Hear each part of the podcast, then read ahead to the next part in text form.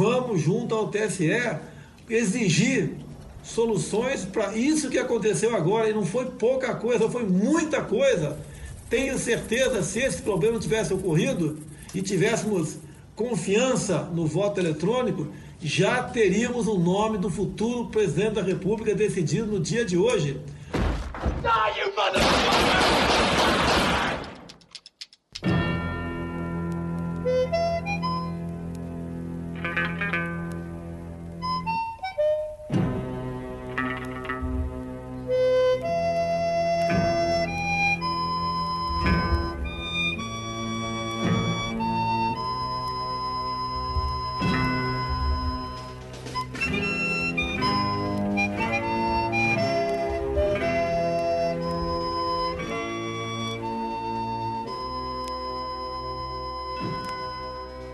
Sejam bem-vindos, pistoleiros e pistoleiras. Achou que a gente não ia mais falar de eleição? Achou errado. A gente não pega essas coisas só porque é uma pauta quente e tal, para pegar o pessoal que cai de paraquedas. A gente vai voltar a falar de eleição. Hoje é o dia de fazer o balanço, tirar aquele saldo bonito das eleições. Eu sou o Thiago Corrêa. E eu sou a Letícia Dacker. E aí, Letícia, tudo legal por aí? Sim, na medida do possível, tudo legal. É, você tá toda avacalhada, né, que eu sei. Tô. Mas vamos lá. É, hoje nós temos aqui um. Cara, na real é a primeira vez que nós repetimos um convidado. Então, é, seja bem-vindo, Shaurin. É, Para quem não conhece, Luiz Fernando Shaurin, pode se apresentar, por favor? Olá, obrigado pelo convite. É, trabalho no Tribunal Regional Eleitoral do Rio Grande do Sul. Né, trabalhamos com eleições, a gente sofre todo esse, esse problema, sofre com esse problema das fake news, que acabam invariavelmente respingando na gente. Um orgulho poder participar. Na verdade, eh, essa ideia já tinha surgido lá no primeiro episódio, né, quando a gente falou sobre voto eletrônico, e a gente já sabia, já estava prevendo que haveria uma série de fake news a respeito do, do processo eletrônico de votação, como em todos os anos. A gente só não pensava que ia ser na proporção que foi. Sempre aparece umas coisas que outras, mas a gente, assim, nesse volume, a gente foi meio que não pego de surpresa, assim, mas uh, fomos inundados por, por fake news e eu passei uma boa parte do, do tempo aí da, da eleição entre primeiro e segundo turno tentando dar explicações assim, enxugando gelo, digamos assim. Mas vamos lá, estamos aí para isso. Show de bola. E além do Shaurin, nós temos aqui uma estreia, né? Já, já, já não é mais um, uma repetição de, de figurinha, mas olha, é incrível como a gente está conseguindo e eu agradeço muito a todos os contatos aí que a Letícia vem fazendo, os contatos com quem os contatos da Letícia fazem a, a rede pra gente e a gente consegue sempre manter um nível de convidado que é de ficar de cara. Então, seja bem-vindo, Rafael Morgental Soares, por favor, pode se apresentar. Muito bem. É, em primeiro lugar, quero agradecer o convite e recomendar a audiência que escute todos os podcasts de vocês. Eu já estou fazendo esse trabalho, ainda não, não consegui cobrir todos, mas é, várias coisas me chamaram a atenção. Então, antes de falar de mim, quero falar um pouquinho de vocês e dessa coisa aí que vocês criaram, que eu não consigo nomear bem, mas que envolve papo sério, envolve diversão, envolve curadoria de arte. Acho que vocês têm algo novo e o que é novo e é bom tem que ser mostrado e divulgado. Então, é, ganharam aqui um admirador. Poxa, eu, isso não estava combinado, hein? Você tem, olha, olha que coisa maravilhosa. Você tem um convidado que se autoconvida, que sugere pauta, que convida outro convidado. Você tem um outro convidado que sugere outro convidado. Você tem um convidado que chega aqui e ele faz o jabá pra gente. olha, só falta o convidado que edita o episódio pra gente. É o próximo passo. Nós vamos achar um ainda. Estou adorando, fala mais. Isso é o que eu chamo de economia colaborativa. Né? É, tá, tô achando lindo, muito melhor que a uberização. Fala mais então, seu Rafael, fala aí, mas por que, que você está aqui hoje? Pois então. Você, qual a sua, a sua, a sua capacidade? É, pois é, é vocês é, costumam dar o espaço da carteirada no início, né? Uhum. E, por favor, então, pau na mesa. É, vamos lá, é, mas assim, com muita delicadeza. Eu sou mais um rapaz latino-americano, nascido no interior, não tenho dinheiro no banco, não gosto de banco, e os meus parentes importantes estão longe demais para poder me ajudar. Então a verdade é que eu tive que fazer por mim. É, como boa parte dos brasileiros de classe média, Uh, no início da carreira, me alojei num cargo público, uh, até uma situação curiosa. Eu queria, aos 18 anos, ficar no verão pegando praia, minha mãe me matriculou num cursinho preparatório para concurso. Eu, revoltado, fui lá, fiz a prova, passei, virei servidor do TRE aos 19 anos. Aliás, ao lado do Schauren, se não o mais novo, um dos mais novos servidores a ascender um cargo público aqui. Acabei fazendo uma carreira de 16 anos, depois virei analista judiciário nesse período e no TRE ocupei funções das mais dignas e importantes. Fui, servidor, fui chefe de gabinete da presidência por 11 anos, de 2005 até 2016, e coordenei a Escola Judiciária Eleitoral do TRE, que vem a ser o braço acadêmico do tribunal e tem o objetivo de educação interna e também diálogo com o público externo, acadêmico ou não. E essa segunda função que eu acumulei junto com a presidência, me levou a cursar um mestrado na URGS em direito tributário, uma área um pouco distante do direito eleitoral, mas que acabou incrementando as minhas habilidades. E aí, quando tudo parecia se encaminhando para uma carreira serena e coberta de glórias, eu resolvi atender ao chamado da minha adolescência, que era ser advogado, pedi exoneração do serviço público, renunciei à estabilidade, aposentadoria, contra-cheque, férias, licenças, etc, e etc. E agora estou na selva, na guerra, disputando espaço, procurando clientes, é, há dois anos já, atuando especialmente, mas não só, na área eleitoral. Então, digamos que eu pulei para o outro lado do balcão. De um mediador de eleições, eu agora faço parte de eleições defendendo políticos e partidos políticos. Logicamente, os meus clientes, todos eles são honestos, né? Todos. Eu tenho, um. 100% honesto. Exatamente. Agora, essas são as credenciais uh, profissionais. Né? Se eu tivesse que resumir uh, a minha figura em duas palavras, eu diria que sou apenas um curioso e também um inventor. Sou movido por novidades, por desafios, senão a gente não estava aqui conversando, né? Não, então, meus caros, uh, é isso. Agora as perguntas estão aí. Vocês é que vão dar o tom. Então, eu estou aqui dividido entre começar já pelo elefante na sala ou começar aquecendo os motores? o que, que vocês preferem? Toca a ficha, mano. Do jeito que vocês acharem mais interessante. Então vamos pro elefante na sala. Depois a gente vai dar uma arrefecida, mas vamos lá. Basicamente, para onde quer que se olhe, para qualquer analista eleitoral que tenha acompanhado essa, essa eleição desde o início, lá, desde quando o PSDB estava fazendo prévias e é, querendo rachar entre cabeças pretas e cabeças brancas e isso e aquilo. E até no nosso episódio, como o Sharon mesmo falou ali, a gente já tinha esse negócio de que, cara, a fake news vai pegar forte, assim. A gente vai ter tanta lorota falando sobre urna, falando sobre o processo, falando sobre fraude, sobre isso, sobre aquilo. A gente por mais hum, já vacinado que tivesse sobre isso, todos fomos impactados de uma maneira incrível assim de, cara, a gente não sabia o que esperar e veio muito mais do que qualquer pessoa esperava. A gente chegou em níveis colossais de absurdo, vulgo mamadeira de piroca. é... Ai, inclusive, boa, melhor sugestão de presente de Natal pro tio que votou no Bozo esse ano, tá bombando. Já tô sabendo que tem uma loja no centro, lá na Saara, no Rio. Já tô sabendo. Quem quiser endereço, né? Já tá bombando no Twitter, todo mundo já tá sabendo, compartilhando. Olha, tem uma loja lá no final da sua dos passos que vende uma madeira de piroca, acho tendência.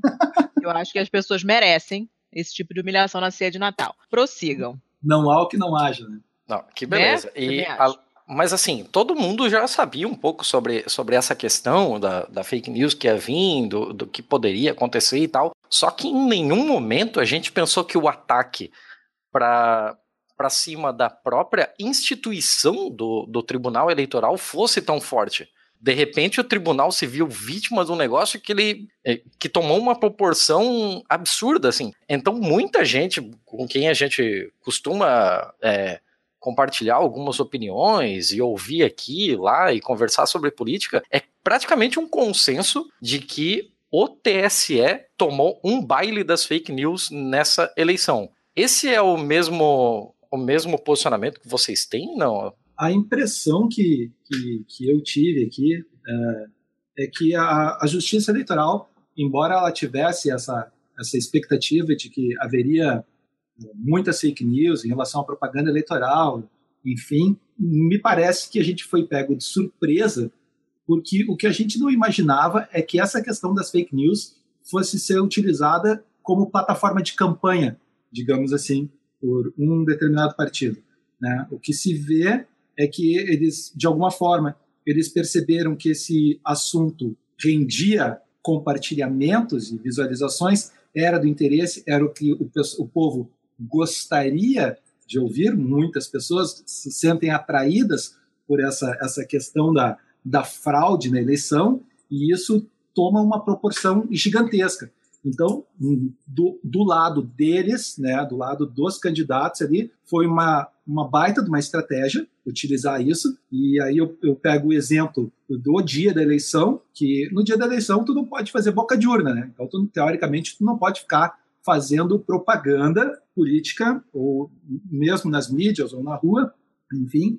E foi a forma que eles encontraram, muitos candidatos aí, de fazer lives denunciando, logo no início da manhã, denunciando urnas soldadas e corrupção e fraude na eleição. E aí a gente chegou a ver casos de 3 milhões de visualizações para determinados candidatos a deputado federal aí no Paraná, interrompendo a votação no local de votação e mandando apreender cinco urnas eletrônicas por suspeita de fraude. E esse vídeo, essa live que ele fez no local aí, rendeu 3 milhões, então, de, de, de compartilhamentos. E aí, pode ser uma mera casualidade, mas eu acho que não, acho que está tudo relacionado. Veio a calhar que esse cara se tornou o deputado federal mais votado do Paraná, né? E agora o Ministério Público Eleitoral está movendo uma ação contra ele, né, nesse sentido, por ter levantado a falsa suspeita de fraude em relação a essas urnas. Tanto é que na auditoria que, que, que tiveram que fazer nesses equipamentos não se constatou irregularidade nenhuma. Né? Então, e aí, assim como eles, vários outros candidatos fizeram, eh, tiveram esse, essa mesma ideia, essa mesma estratégia. Né? Então, o que, eu acho que o que a Justiça Eleitoral não imaginava é que isso fosse ser utilizado como plataforma de campanha. Mentira, foi tanta mentira que você contou. Tão meigos seus olhos, por Deus eu nem desconfiei. História tão triste você contou e acreditei.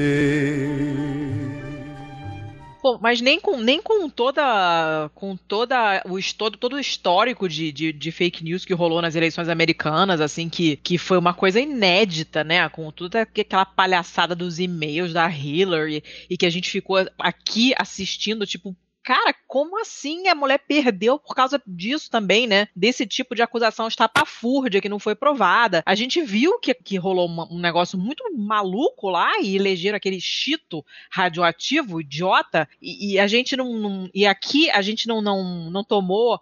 É, não levou a sério a real dimensão do problema. O que, que aconteceu? Por que, que a gente não levou a sério isso antes? Que, que, por que, que a gente né, achou que era. isso aqui não, não acontecerá? É, na minha opinião, há uma série de razões aí. É difícil apontar a principal. Até tem uma situação que me parece um pouco ridícula, mas ajuda a contribuir é, contribui para esse cenário. O Brasil não fala inglês. A gente está isolado do mundo nesse aspecto. Então, por mais que a comunicação seja fluida, instantânea, em tempo real, é, as coisas aqui chegam de outra forma. Eu acho também que o, o sistema político como um todo aqui acreditava que as suas barreiras de contenção uh, serviriam. Uh, exemplo, bastante dinheiro para se eleger, tempo de horário, rádio e televisão, uma estrutura partidária portentosa, forte. Tudo isso aí foi eh, derrubado pelo resultado eleitoral, e aí estamos aqui como engenheiros de obra pronta, querendo saber o que, que aconteceu. No caso das fake news, eu acho que em relação à justiça eleitoral, principalmente, houve. É, na verdade, acho que o problema foi subestimado. Ou, ou melhor dizendo, ele foi mal enquadrado. A justiça eleitoral estava já uh, atenta à possibilidade de uma avalanche de fake news. Tanto que nos congressos, preliminares à eleição, onde o público especializado tenta trocar ideias, é, esse problema foi mais debatido. O que, que vamos fazer? Olha lá o que, que houve nos Estados Unidos. A gente está correndo o risco aqui também de ter uma situação parecida. É, isso aí tudo que tu mencionou em relação a Hillary. O que não estava no mapa é que a justiça eleitoral não teria o problema de resolver fake news na disputa política de um candidato contra o outro, cumprindo a sua função já tradicional de mediação de um processo eleitoral. Não, a justiça eleitoral foi colocada como parte, ou melhor, como vítima, e aí eu acho que nós temos que dar os devidos méritos ao pensamento estratégico de quem conduziu a campanha vencedora de ter identificado essa oportunidade. Uma oportunidade que foi duplamente aproveitada. Primeiro, ela sur surtiu um, um, efeito eleitoral importante, quer dizer, conseguiu aglutinar forças de pessoas desconfiadas. Segundo, tirou a justiça eleitoral do prumo né, e colocou ela numa situação difícil. No momento em que você joga uma suspeita sobre o julgador das eleições, fica muito difícil que esse julgador possa, é, com, com imparcialidade, com serenidade, combater as fake news que você está emitindo contra os outros candidatos também porque é, é, ela foi colocada, então, numa situação contra a sua vontade de, de digamos, estar fora do, do, contexto de imparcialidade. Isso foi péssimo. Agora, é, discordando um pouco aqui do meu caro colega e amigo Schauren, eu acho que a justiça eleitoral foi pega de surpresa por talvez um pouco de autoconfiança excessiva, até desleixo. Vejam só, nós temos urna eletrônica há 22 anos. 1996 foi a primeira experiência em capitais, tá? e depois, em 98, isso foi expandido para capitais e cidades com mais de 200 mil eleitores, e a partir do ano 2000, todas as sessões eleitorais do Brasil passaram a ter urna eletrônica. Bem, em todo esse período, não houve um registro de fraude comprovada, ou minimamente comprovada. A gente teve um, é, algumas situações aí, talvez mal explicadas, mas dizer que houve fraude nas urnas eletrônicas do Brasil é uma mentira. Bom, uh, só que qual é o problema disso, de toda essa experiência? É que a Justiça Eleitoral achou que já tinha conquistado a verdade eleitoral e que a urna eletrônica era um produto pronto e acabado e que é o último grito da tecnologia. Só que ela tem uma vulnerabilidade importante e não é técnica, ela é conceitual. O equipamento, o funcionamento dele, é, não é acessível a quem não tem eh, conhecimento mínimo, e eu diria até intermediário de informática. Por mais que eu diga para vocês e queira empenhar toda a minha credibilidade nessa afirmação, que uh, a urna eletrônica é segura, confiável, as pessoas podem dormir tranquilas, ela não, ela não é compreensível, o seu funcionamento não é compreensível para as pessoas em geral. Então nós ficamos na mão de especialistas, de técnicos de partidos políticos ou técnicos da justiça eleitoral que nos afirmem a segurança. Mas isso é muito diferente da gente poder, com os nossos próprios olhos e as nossas próprias mãos, uh, descobrir o funcionamento. Então, essa circunstância deixa permanentemente em aberto um, um espaço de desconfiança, que vai ser melhor ou pior explorado conforme os interesses, conforme as estratégicas. No caso dessa eleição, até porque foi a primeira vez que o WhatsApp funcionou com, digamos, como principal canal de comunicação eleitoral, uh, as fake news vieram de maneira avassaladora e o prato principal foi a urna eletrônica. Então eu acho que uh, faltou talvez antecipar o, o problema e, e, e, agir de maneira concreta. O que, que seria maneira concreta? Na medida do possível, falar a linguagem do povo. Quer dizer, uh, vídeos institucionais, uh, intervenções no rádio, na televisão. Vejam, a justiça eleitoral ela pode requisitar, sem pagar, tempo de rádio e televisão para poder esclarecer o funcionamento da urna das eleições. E não fez isso. Né? E quando se manifestou, fez aquela velha fala institucional com termos jurídicos uhum. e, na, e, nada que pudesse comunicar com, um eleitor de rede social, que é hoje a grande maioria do eleitorado, é, algo que fosse compreensível e confiável. E não foi por falta de alerta. Não quero eu bancar aqui o arrogante, mas por muitos anos, pelo menos desde 2010, quando ainda estava no TRE, eu vinha alertando os colegas. Vem cá, eu acho que a gente tem que se comunicar melhor, o povo tem o direito de saber, é o nosso dever informar. Mas aí nós temos um problema. É, o Poder Judiciário, que é onde está alocada a justiça eleitoral, é, por definição, conservador e altivo. O que, que eu quero dizer com isso? Um órgão e pessoas dentro desse órgão nessa posição não gosta muito de ter que dar explica e ficar dando satisfação. Então era uma coisa que não fazia muito sentido realmente. Vem cá, a gente vai explicar para quê se ninguém desconfia. E se nós somos presumivelmente confiáveis, afinal nós somos o poder judiciário, por que, que a gente vai ficar gastando o nosso latim? O preço de não ter entendido o que é uh, a República no século XXI, o que é uma democracia digital, foi ter ficado nessa posição aí magnânima, do tipo, confiem em mim, porque afinal eu sou a justiça, né? E ter enfrentado um eleitorado que é, além de desconfiado, é um pouco petulante, né? Não, não tá muito aí para essa coisa de a autoridade falou, então eu acredito. Então eu acho que agora, assim, a título de encerramento dessa primeira consideração e de balanço do que aconteceu nessas eleições, eu espero que a Justiça Eleitoral aproveite a oportunidade para meditar não sobre a segurança da urna em si, mas sobre a sua forma de comunicação com o eleitorado, porque afinal isso aqui é serviço público. A, instituição não, ela não tem valor em si, ela tem valor enquanto instrumento de democracia. Uh, eu espero que essa, essa avaliação seja feita e que, tenha, que tenhamos alguma mudança uh, para 2020. E espero também, claro, que nós possamos pensar em alternativas à urna eletrônica, porque afinal nós temos aí uh, hoje possibilidade técnica de votar pela internet. Mas eu nem vou entrar nesse assunto, porque aí já é uma outra polêmica. Então, em síntese, a Justiça Eleitoral chupou bala, as fake news que ela achou que seriam uh, utilizadas no contexto da disputa eleitoral acabaram vitimando o próprio órgão eleitoral e teve mais sorte do que juízo a justiça eleitoral porque o cara que estava acusando acabou ganhando. Eu não quero nem imaginar o que aconteceria no país se essa candidatura tivesse naufragado nas urnas. Seria difícil convencer as pessoas de que aquele era um resultado autêntico, embora fosse porque na justiça eleitoral não basta ser honesto, é que nem mulher de César, tem que parecer honesto. Esse, isso é, é nem, nem é só uma questão só da, da, da, justiça eleitoral, mas eu acho em geral, porque todo mundo que eu, que eu ouvi e li,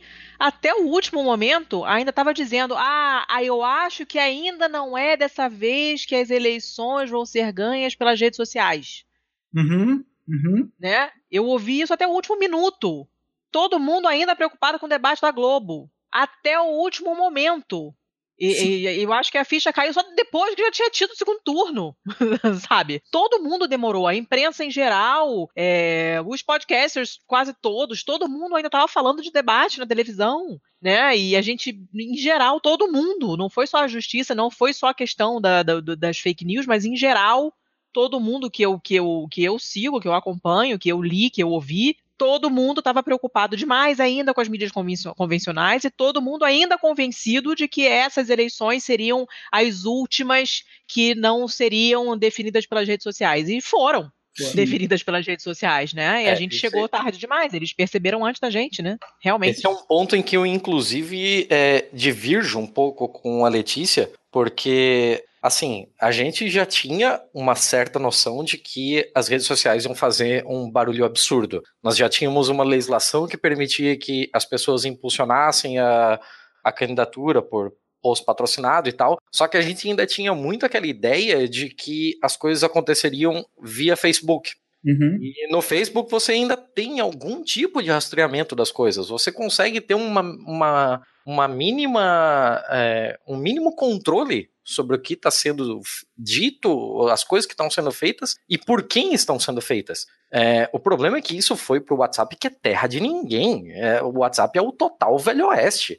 Ninguém sabe da onde vêm as coisas, ninguém sabe para onde vai. É, na, na semana final do segundo turno, aparece aquele rolê de que é, pintou 12 milhões de de reais na conta de não sei quem, e empresa americana tá impulsionando o WhatsApp do Bolsonaro, isso e aquilo. E cacete, assim, ó, é, é um lugar completamente fora da casinha. Eu acho surreal ainda nessa parte de debates, eu acho surreal, eu acho, é, se alguém me contasse, eu não acreditaria que o Brasil elegeria um candidato sem ele ter passado por nenhum tipo de escrutínio contra o seu oponente. Porque no único debate que o, que o Bolsonaro participou, o Haddad não estava. Uhum. E nos debates que o Haddad é, participou, o Bolsonaro não tinha mais. Então, é, eu acho surreal que a gente tenha elegido uma pessoa sem sequer ter ouvido o que ela tivesse para dizer numa rede nacional ao vivo, sem toda a preparaçãozinha de maluco mexendo no, no Photoshop da fotinho dele, de maluco escondendo a bolsinha de cocô dele, de maluco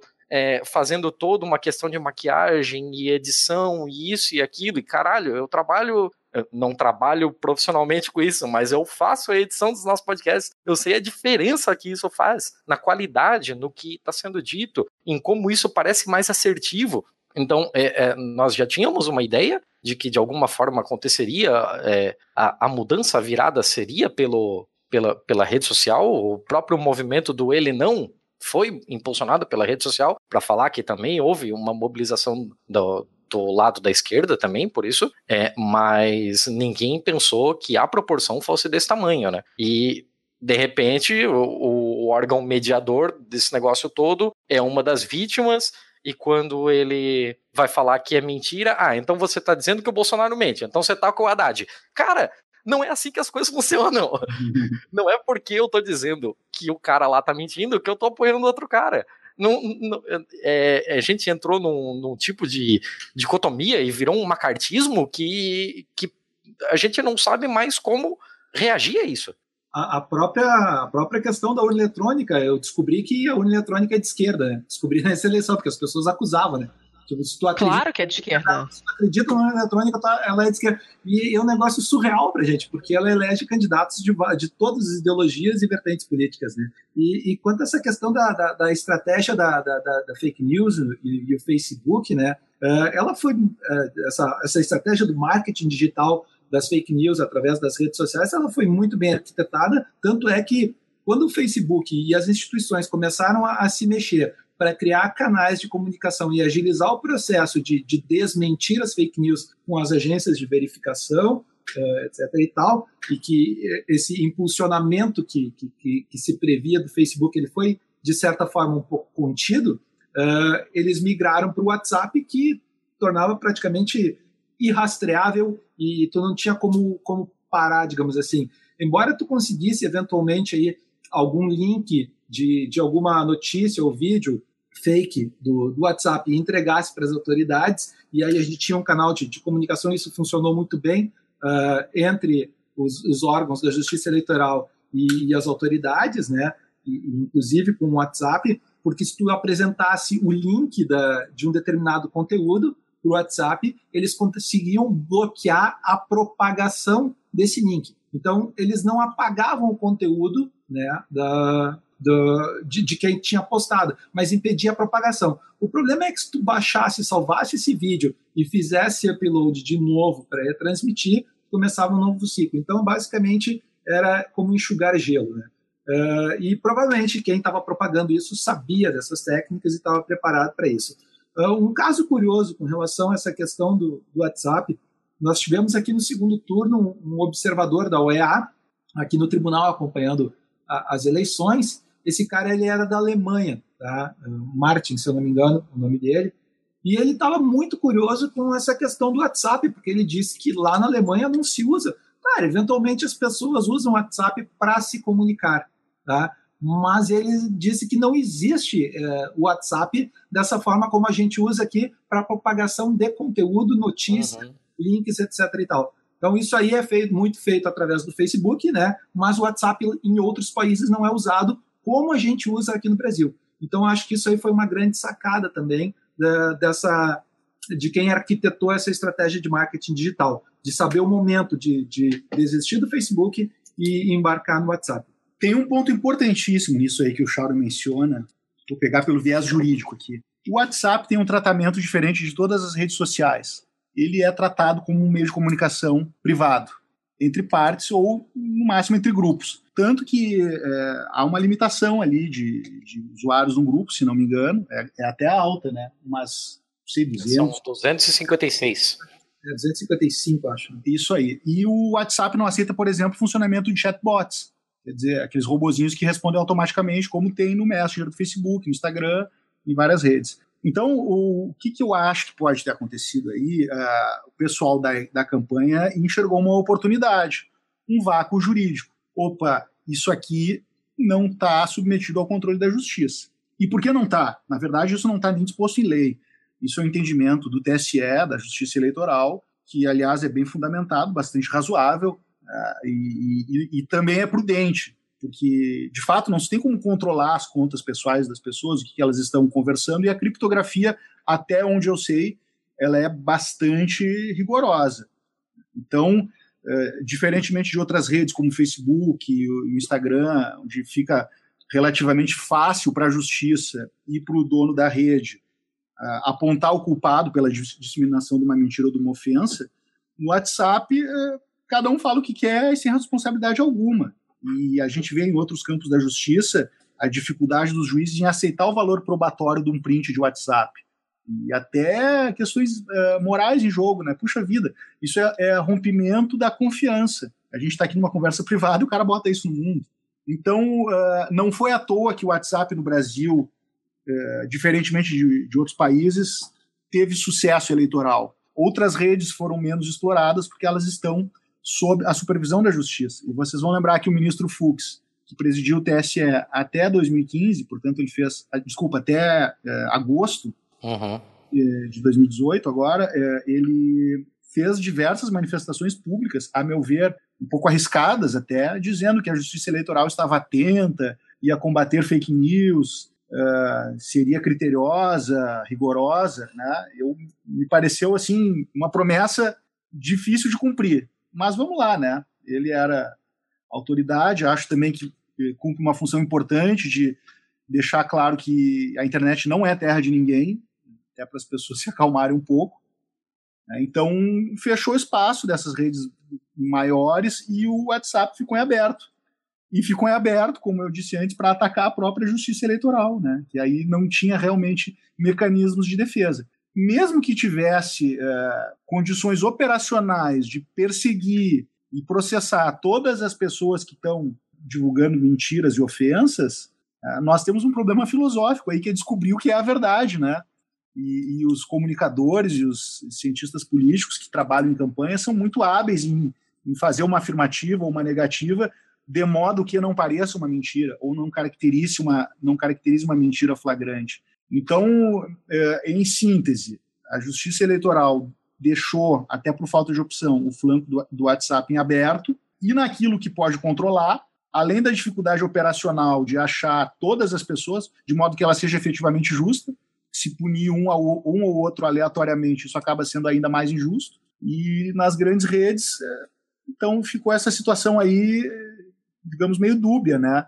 Eu uh, acompanhei as eleições de perto, não me pareceu assim que foi um problema para os tribunais eleitorais a avalanche de mentiras nas redes naquilo que era possível controlar. Uh, o jogo fluiu e eu acho que é assim mesmo que tem que ser. A justiça tem que se preocupar com, penso eu, né? outras formas de, de corrupção e abuso nas eleições, sobretudo o abuso do poder econômico. O dinheiro ainda é um fator decisivo nas campanhas. Se for para mentir para você, se for para esconder o passado, se for para manter a ilusão de que dá para esquecer, prefiro viver sofredor Prefiro ser desmascarado, prefiro até mesmo perder seu amor. É, eu queria só comentar essa coisa muito maluca do Brasil, que é essa coisa das pessoas comprarem pacotes de dados que você tem zap ilimitado, mas você não tem mais nada. que, que meio que fudeu a parada toda também, porque você fica recebendo as coisas pelo zap e você, mas você não pode clicar para ver o que, que é. Então você só repassa. A pessoa não vai ler o que, que é, porque se ela for ler, ela consome dado. E para mim, particularmente, isso fere muito o marco civil da internet. Cara, isso é muito louco. Se você explicar isso pra uma pessoa de outro, qualquer outro lugar, a pessoa vai ficar te olhando falando, não, não, né? Porque não faz menor sentido, isso é muito maluco a pessoa fica impedida de, de se informar na verdade, né? Tudo bem que a maioria das pessoas não vai ter nem vontade, mas se ela tiver vontade, ela não pode, porque ela não tem banda, ela não tem, não tem crédito para ler o negócio e ela vai repassar. Você tá, na verdade, você tá meio que adestrando a pessoa errada, né? De uma maneira errada. Toma aí, passa para frente uma madeira de piroca, não vai ver se é verdade, porque você jamais vai poder ver, porque você não tem o um instrumento material para isso, porque você não tem. É, internet para fazer isso, o teu, teu, teu plano não te permite fazer isso, você não tem dinheiro para isso, né? Então você perde até o hábito, você não aprende a fazer isso, porque você nunca teve acesso a esse tipo de coisa, então você só repassa. E aquilo não acaba nunca, você fica recebendo, repassando, recebendo repassando. É um negócio muito, muito, muito maluco. Eu não sei em termos de legislação o que que, o que, que permite que isso aconteça, que tipo de, de loophole, isso não sei, não sei dizer. É, é isso é legal, dá para fazer, é maneiro, joinha, tem como evitar, o que, que, que acontece? sabe que eu, eu, nunca tinha parado para pensar nessa, nessa questão das pessoas com plano que tem WhatsApp liberado e não tem acesso a outros conteúdos para a pessoa poder verificar a informação, que é uma coisa que eu sempre insistia nos meus grupos, pelo menos, e alguns onde as pessoas simplesmente insistiam em não querer uh, saber a verdade, eu acabava caindo fora, né? Mas uh, porque na minha, na minha cabeça, ou a pessoa ela é muito ignorante no sentido de, de não saber das coisas mesmo, ou ela é mal intencionada. Eu sempre dividia nesses dois grupos. Né? Se tu explica para a pessoa que é fake news e a pessoa continua, insiste em passar e não quer apagar, apagar o conteúdo, eu entendo que a pessoa está agindo de má fé. Né? E aí, no primeiro turno, a gente até teve um caso, uh, um caso curioso que aconteceu comigo, na verdade, porque uh, nas minhas redes sociais, no, no, Facebook, eu dei de cara com um amigo de, em, em, comum, um cara que, que, a gente tinha um amigo em comum, que tinha feito um post absurdo dizendo que urnas eletrônicas tinham sido apreendidas pela, pela polícia com 81% de, de votos do Haddad e tal, isso no meio do, do dia do, do, domingo da eleição, né? E aí eu peguei, bom, sabia que aquilo ali evidentemente era uma notícia falsa, e eu entrei em contato com o cara, mandei uma mensagem, marquei ele no Facebook como notícia falsa, né? Mas eu, ele, o, o Facebook oferece a oportunidade de mandar uma mensagem para a pessoa pedindo para ela tirar o conteúdo. E eu me apresentei, disse que eu trabalhava na Justiça Eleitoral, pedi para o cara retirar o conteúdo, gentilmente, né? Porque aquilo ali se tratava de fake news.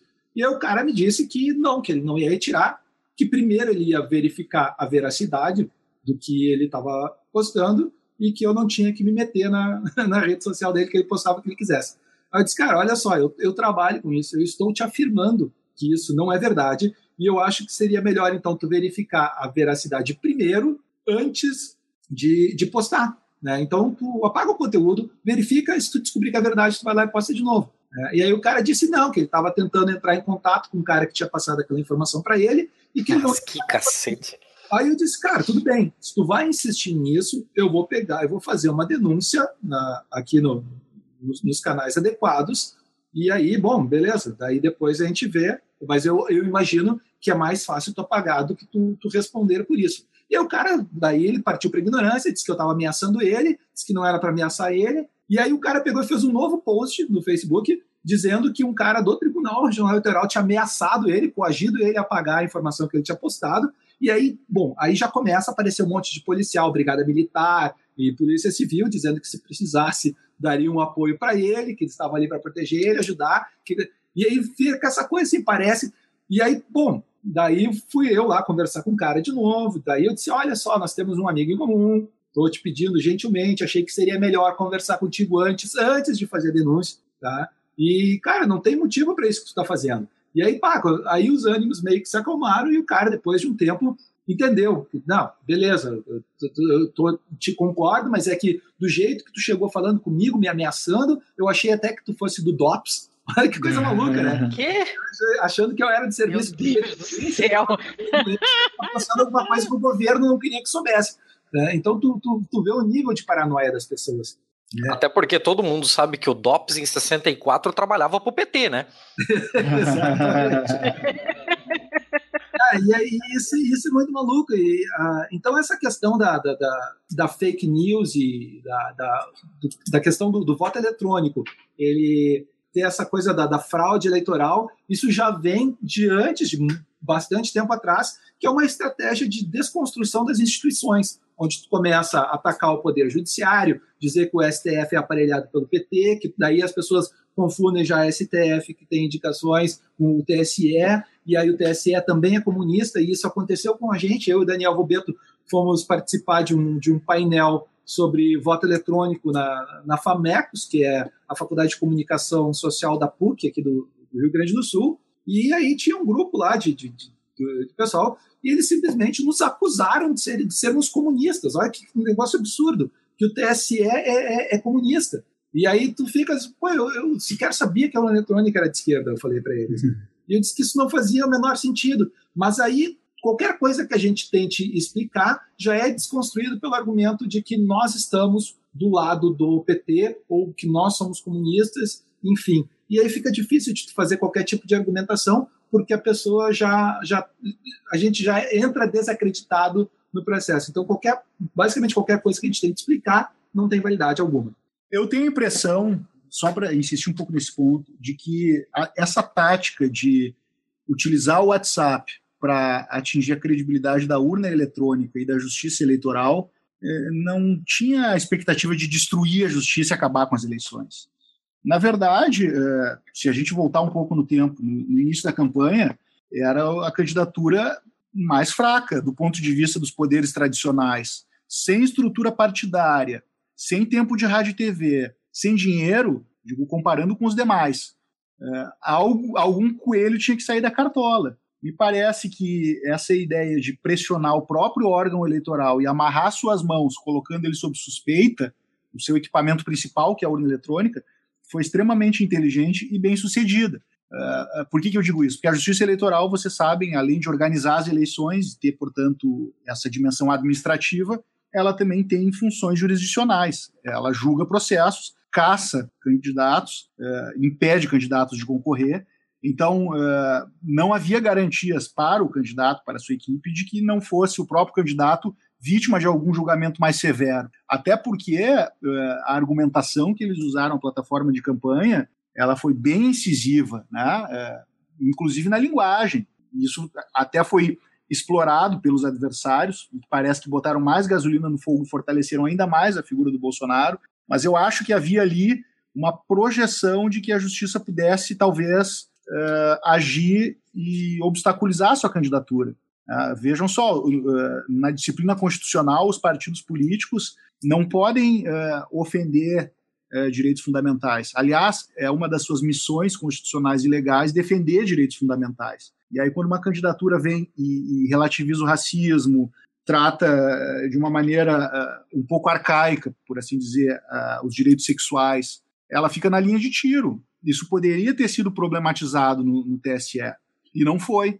Então eu acho que é, foi muito mais uma questão de estratégia do que destruição das instituições. Mas já que falei nisso, então vou expandir um pouco. É, eu acho que as instituições como um todo, as instituições tradicionais, o, o, esse Estado na forma como nós conhecemos, ele está em xeque. Eu não sei quando a gente vai ter um ponto de virada, quando outra coisa diferente do que nós conhecemos vai surgir, mas me parece que com poderes globais, como a gente tem hoje, econômicos e, sobretudo, tecnológicos, vai ficar bastante difícil que um povo delimitado por um território se comporte de uma determinada maneira conforme seus governantes e as suas leis querem. Né? Então, a justiça, eh, os governos, se quiserem sobreviver no longo prazo, vão ter que entender a linguagem de redes e entender, eu acho que, em primeiro lugar, que a fala unidirecional, do tipo eu falo e você me escuta, está com os dias contados. Talvez um pouco de humildade. Não é uma questão uhum. de mero rearranjo, é uma questão de sobrevivência das instituições. Né? Eu me lembro aqui de um, já adiantando a dica cultural, né, que eu sei que ficaria para o final, tem um conto fantástico do Jorge Luiz Borges, argentino, que é a Utopia de um Homem Cansado. E ele, ele acorda no futuro e passa a perguntar para o cara do futuro como é que estavam as coisas ali, né? E aí ele pergunta dos governos. E aí o cara do futuro diz assim: não, os governos uh, caíram em desuso. As pessoas simplesmente deixaram de acatar as suas ordens e eles acabaram.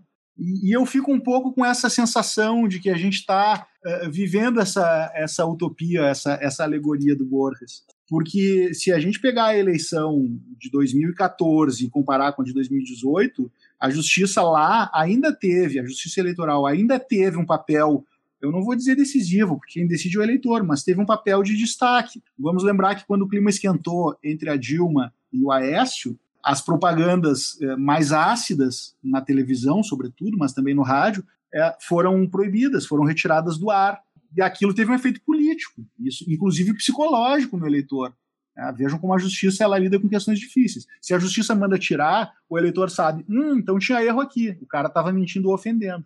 Aqui não foi nenhuma questão de. Aqui em 2018, não foi nenhuma questão de vontade ou falta, ou falta de vontade, foi de possibilidade. A justiça assistiu uh, a bestalhada como um passageiro da agonia, uma, uma comunicação política numa, numa velocidade assombrosa, que usou, de certa forma, os velhos métodos políticos, porque se engana quem acha que nunca houve mentira.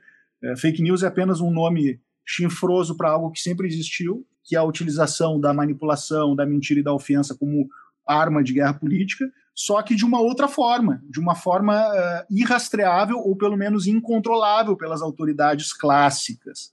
Então, eu não sei como é que essa história vai acabar, mas nós já sabemos como ela começou. 2018 é um marco de transição. Nós entramos definitivamente na política e em tudo mais no século 21, no século das redes da comunicação horizontal, instantânea. Hoje ela nem lembra de nada da história que inventou para mim. E ao me encontrar pela estrada, vai fingir que nunca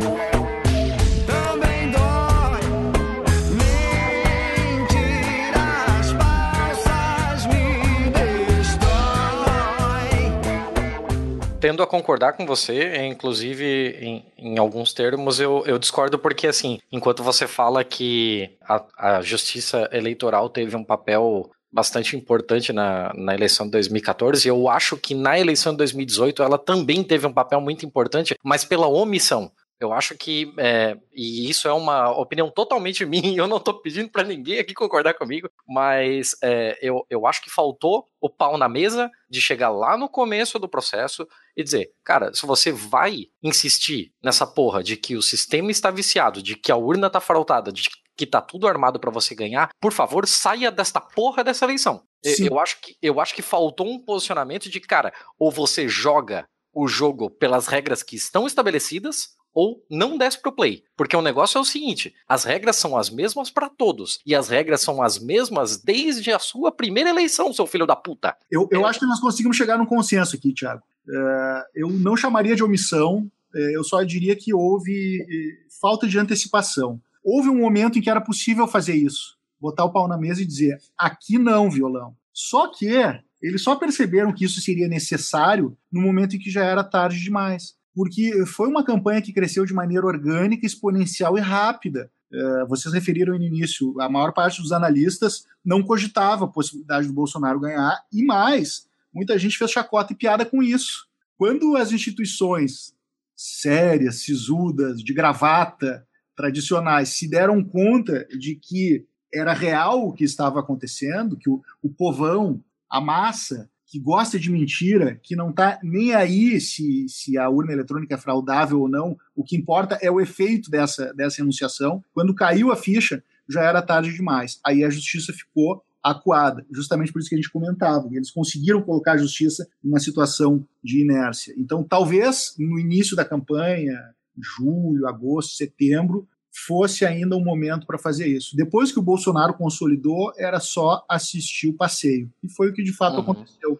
E tanto isso é verdade que agora, na prestação de contas do partido, uh, onde de fato havia problemas, eu não posso aqui levantar nenhuma suspeita sobre manipulação grave de poder econômico, né? mas assim dificuldades operacionais de anotação de despesas eh, e também de doações e receitas, a justiça foi bem suave, né? recomendou, uh, o TSE vai caminhar aí para uma aprovação com ressalva das contas, e se nós formos comparar uh, o, o, critério utilizado na presidencial com outros candidatos de menor expressão, ele foi um critério uh, leve, né? o que demonstra, sim, uma espécie de acatamento reverencial desse novo poder aí que, que se estabeleceu. Quer dizer, é, a justiça já não está podendo mais tudo, teve que se curvar. Né? Uhum. Haveria espaço ali para uma, uma desaprovação de contas. Eu vou aproveitar esse gancho e vocês também falaram ali um pouco sobre a, a dificuldade do, da população em, em, saber diferenciar as diferentes esferas da justiça, né? De saber que o TSE não é indicado como é o STF, etc e tal. Eu até vou aproveitar esse gancho para citar um, um, outro negócio.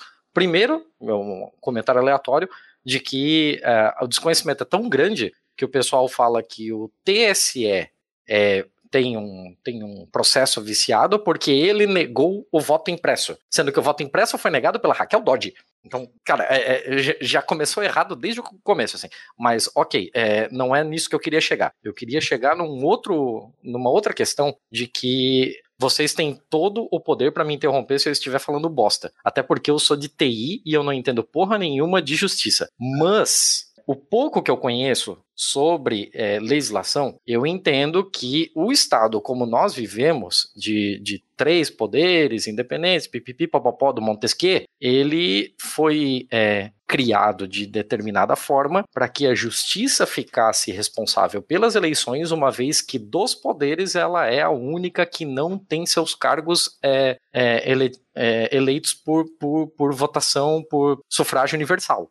Então, ela seria um poder que está à parte dessa eleição, ela teria mais idoneidade para cuidar dessa eleição. O que torna ela é, um pouco menos suspeitável, por, por assim dizer. É, a questão é que é, nós temos um processo que já tem no mínimo 10 anos de uma politização da justiça e de uma judicialização da política em que as coisas ficaram cada vez mais intrincadas e é cada vez mais difícil separar uma coisa da outra. E eu já vi muitas críticas também ao modelo regionalizado do, do Tribunal Eleitoral. Eu gostaria de saber de vocês qual seria a melhor forma de lidar com essas questões. Será que o, a, o modelo como nós utilizamos o sistema eleitoral brasileiro hoje seria o melhor modelo, dadas as proporções do, de, da, da, nossa, do nosso país, de, de, tamanho territorial, dada a diferença entre culturas de diferentes estados, é, será que nós estamos implementando de fato a melhor metodologia eleitoral? Bem, uh, primeiro comentário, são várias questões aí palpitantes. Não há sistema ideal há ganhos e perdas. Há um sistema que pode funcionar por um tempo mais apropriado, ele pode ser aprimorado e vai chegar um momento em que ele vai ruir. É, essa tripartição de poderes, é, a concepção teórica dela já tem 300 anos. E o próprio Montesquieu advertia que cada país vai encontrar suas próprias leis e será uma extrema coincidência se essas leis forem é, semelhantes, parecidas. Claro que hoje, num, num mundo globalizado, é possível trocar experiências e aprender com outros países. Só que no campo eleitoral isso é um pouco mais difícil, né? Porque nós estamos falando da própria fundação do poder. E aí cada comunidade vai chegar lá e vai dizer: tá, gurizada, como é que nós vamos contar os votos? E depois de contados esses votos, o que, que a gente faz com essa contagem? Como é que a gente divide o poder? O Brasil achou uma solução interessante. Uh, uh, o que, que acontecia na República Velha? E que foi o motivo do surgimento da justiça eleitoral. Fraudes, fraudes e fraudes. Fraude no alistamento, fraude no voto, fraude na contagem, e se não bastasse, no momento em que estava oficializado o resultado, o parlamento poderia recusar o ingresso de alguns membros num sistema chamado verificação de poderes. Então, uh, sendo executada pelo executivo e pelo legislativo, a eleição não funcionava. O resultado era uma farsa. E aí se levanta um gigante para mim, um dos grandes brasileiros, em termos de envergadura intelectual e de serviços prestados, que é o Joaquim Francisco de Assis Brasil, casualmente nosso conterrâneo aqui, gaúcho, e que nunca foi uh, alguém afeito a essa ideia absurda separatista. Ele se dizia um brasileiro nascido no Rio Grande do Sul. O que, que ele percebeu? Que uh, apenas um órgão independente conseguiria garantir aquilo que nós queríamos e não tínhamos, que era a verdade eleitoral. Então ele propôs duas coisas. Primeiro, que os juízes não fossem mais nomeados pelo Poder Executivo. Antes eram nomeados pelo imperador, depois pelo presidente, dava no mesmo. Uhum. Concursados, selecionados entre pares, como ele mesmo disse. Os juízes far-se-ão uns aos outros, que é o sistema que a gente tem até hoje. Então a gente deve ao Joaquim Francisco desse Brasil essa justiça independente que tem, eh, na medida do possível, um distanciamento político. E a segunda providência que ele adotou foi jogar as eleições para dentro do Poder Judiciário. Então, de certa forma, ele cruzou e cabeceou. Ele propôs um judiciário independente e jogou as eleições lá para dentro. Por que, que isso acabou acontecendo e funcionou? Porque essa foi a condição dele para apoiar o golpe ou revolução do Getúlio Vargas contra os paulistas e mineiros que queriam ficar se revezando o poder o resto da vida. Então, digamos que foi um conluio de gaúchos que criou essa, as condições para uma nova república e para a justiça eleitoral. Uh, essa solução que ele deu era o que o horizonte teórico permitia na época. A tripartição de poderes ainda era o, último grito do, de modelagem institucional. Hoje a gente vai avançar na, na, na, teoria do Estado, vai ver professores, inclusive próximos nossos aqui, professor Saldanha, César Saldanha, propondo a hexapartição de poderes, quer dizer, o desdobramento da, do, do, executivo em várias funções, separando a chefia do governo, da chefia do Estado, da chefia da nação, né? Uh, e uhum. dentro desses modelos a gente poderia arriscar aqui, por que não, propor um órgão eleitoral independente, um órgão autônomo e que existe só para fazer eleições e dar organicidade e autenticidade para os nossos processos eleitorais porque esse, esse, essa virtude de, da independência dos juízes em relação aos parlamentares é real, mas por outro lado traz isso aí que vocês acabaram de mencionar, de agravar a judicialização da política e a politização da justiça. Quer dizer, ao mesmo tempo que é uma solução uh, até certo ponto satisfatória, ela também é problemática.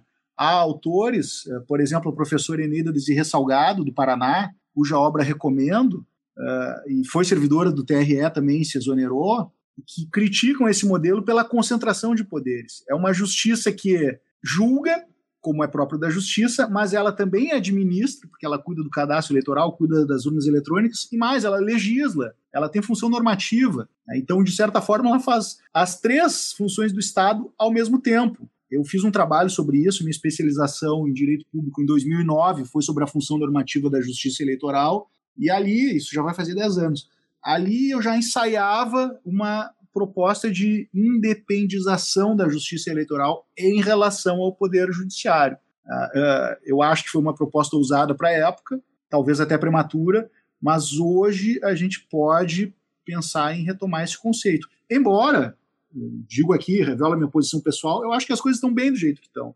Uh, a justiça eleitoral é sim poder judiciário, mas ela é um ramo do poder judiciário com bastante independência. E, e, tirando os juízes e o pessoal de apoio, o que mais se faz aqui dentro é a administração de eleições. Do ponto de vista do volume de trabalho, a preocupação é essa. Então, eu acho que o sistema é, ainda pode permanecer assim, com alguns aprimoramentos, é, por mais alguns anos. Quanto à politização da justiça e à judicialização da política, que você mencionou aí agora há pouco, me parece que as causas estão muito mais distantes do que a existência da justiça eleitoral. Eu acho que mesmo sem justiça eleitoral nós poderíamos afirmar categoricamente que esse diagnóstico está correto e eu não preciso ficar dentro do Brasil para ver isso. Eu posso ver isso no mundo inteiro. Em 1987, o nosso saudoso Sigmund Bauman, para mim um dos grandes intérpretes da modernidade, da pós-modernidade, já alertava uh, eh, para o descrédito crescente da função legislativa e o prestígio crescente da função interpretativa que, que ele dizia? Né? Ele pega muito o argumento da, da aceleração da vida. O fato das coisas eh, não se solidificarem mais, não dá tempo de tu construir nada, que tudo se evapora no ar, ah, enfim, a modernidade líquida dele. Vejam que, do ponto de vista do Estado, do arranjo institucional, é, realmente isso faz muito sentido. Como é que nós vamos legislar, é, propor uma lei qualquer, se daqui a pouco esse negócio não vai fazer sentido? Ele vai estar até obsoleto do ponto de vista tecnológico. Então, isso que o Bauman diagnosticou há 30 anos atrás é o que nós estamos vendo hoje. Tanto que a função do parlamento ela é muito mais de controle e barganha com o poder executivo hoje do que propriamente a produção de leis que tem uma, uma vocação de permanência e uma pretensão de ter eficácia por duas, três, quatro décadas. O mundo mudou. Então, em vez de a gente ter um protagonismo dos legisladores, a gente tem um protagonismo de juízes. A todo momento a lei tem que ser relida, reinterpretada, porque aquilo que era justo deixa de ser, para não ficar uma fala abstrata. Vamos a, a, a situações bem concretas e, e, e contemporâneas. Prisão em segunda instância, com decisão de segunda instância. Bom, não mudou uma vírgula o texto da Constituição. E, no entanto, a gente tem uma, uma interpretação diametralmente oposta. Isso, isso comprova a tese uhum. do Bauman e mostra que hoje quem tem o poder pesado no Brasil é o poder judiciário, são os juízes. Uh, de modo que toda essa desconfiança com o Supremo, essa dificuldade do Supremo de governar o país, uh, é sintoma desse, dessa mudança que é sociológica e que agora se reflete no campo institucional. Uh, e os juízes têm muita dificuldade de lidar com isso. O juiz não nasceu para fazer política. A, a, função do juiz deveria ser residual, atuar no problema. E agora o que a gente está vendo é que o Supremo está sendo chamado a decidir as questões mais importantes do país. O Supremo decidiu a eleição no Brasil, nada mais, nada menos. Primeiro, por ter aprovado a excrescência da constitucionalidade da lei da ficha limpa. Quer dizer, tu deixar alguém fora de uma eleição sem uma decisão definitiva. E aquilo foi o ovo da serpente. Isso foi em 2010. Uhum. Bastaria mais um passo, e esse passo foi dado agora, para que uma pessoa sem condenação definitiva, portanto, sem culpa, sem culpa formada, formada fosse mandado para dentro de uma cadeia. Aí o sujeito depois ele prova no, TS, no, no STJ, no, no, Supremo, que era inocente, e aí como é que ele recobra o tempo de vida que ele perdeu dentro de uma cadeia? Né? Há um problema lógico aí, nós estamos punindo alguém sem ter certeza de que a pessoa é culpada. Né? Então essas, essas distorções aí são fruto de um protagonismo judicial. Agora, para fechar essa intervenção e não parecer que estou sendo injusto com a justiça, eu não acho que a justiça seja ela própria culpada disso. Eu acho que sim, há aí algum número significativo de juízes que se seduziram com esse, esse empoderamento, com esse status, mas na maior parte dos casos o que eu vejo é que a justiça está sendo vítima do acesso à justiça. Hoje é muito fácil botar um processo, problematizar uma situação. No direito eleitoral, por exemplo, que é onde eu atuo, não tem custas. O sujeito perde a eleição, ele acha que a eleição foi roubada, bota um processo no adversário, ele que se vire para se defender, ninguém paga a conta no fim. É, então, Cacete, isso eu não sabia. É, ficou muito fácil judicializar é, a política e, claro, só um detalhe, né? Não pode qualquer eleitor fazer isso. Depende do partido político ou de um candidato que esteja disputando. Mas mesmo assim, não há custo, nem custo político. Pelo contrário, tu impõe um custo político ao adversário quando bota um processo nele. É, então. só, só me permite uma interrupção. É só por conta de eu, eu sou realmente leigo na questão judicial. Mas como você havia falado mesmo, a própria justiça eleitoral, ela legisla, ela executa, ela fiscaliza a si própria, então ela faz toda a questão do processo eleitoral. Sendo que ela é a dona do processo em conteste, o que faz com que ela não me pareça um quarto poder já hoje. Uhum. Bem, de fato, essa era a minha proposta, que a justiça eleitoral fosse um quarto poder, que a gente pudesse tirar uh, dos juízes comuns, uh, no sentido respeitoso do termo, claro, né, é, essa atribuição eleitoral para atenuar um pouco esse efeito de politização da justiça, porque a, ju a judicialização da política vai existir enquanto houver poder judiciário. É impensável realizar uma eleição sem ter uh, mecanismos jurisdicionais de contenção. A gente estava falando aqui de agressões fake news. É difícil combater, é difícil punir.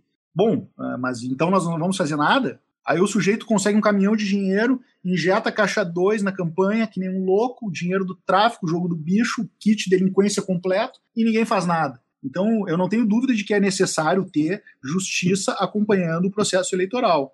E eu não tenho dúvida de que a justiça eleitoral é o foro adequado para isso, é, o brasileiro tem síndrome de vira-lata, mas eu posso afirmar para vocês, com a, alguma experiência de quase duas décadas na área, de que nós, em comparação a outros países, estamos muito avançados. Talvez a gente tenha até avançado demais. Né? Uma justiça tão presente acaba também dando para os atores do processo a ideia de que ela está sempre ali à disposição para ser provocada.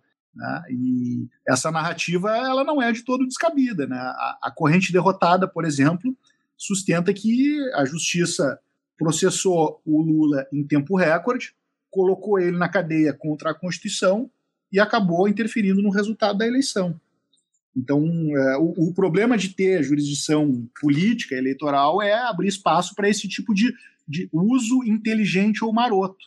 Né? Mas eu ainda acho que é melhor a gente ter isso como um elemento de pacificação do que simplesmente deixar o povo resolvendo o braço, caso não goste do, do resultado das eleições. A justiça eleitoral ela vai dar a última palavra, e isso basta. Pode não ser a melhor palavra, mas é importante que seja a última. Alguém tem que pôr um ponto final. O processo precisa acabar.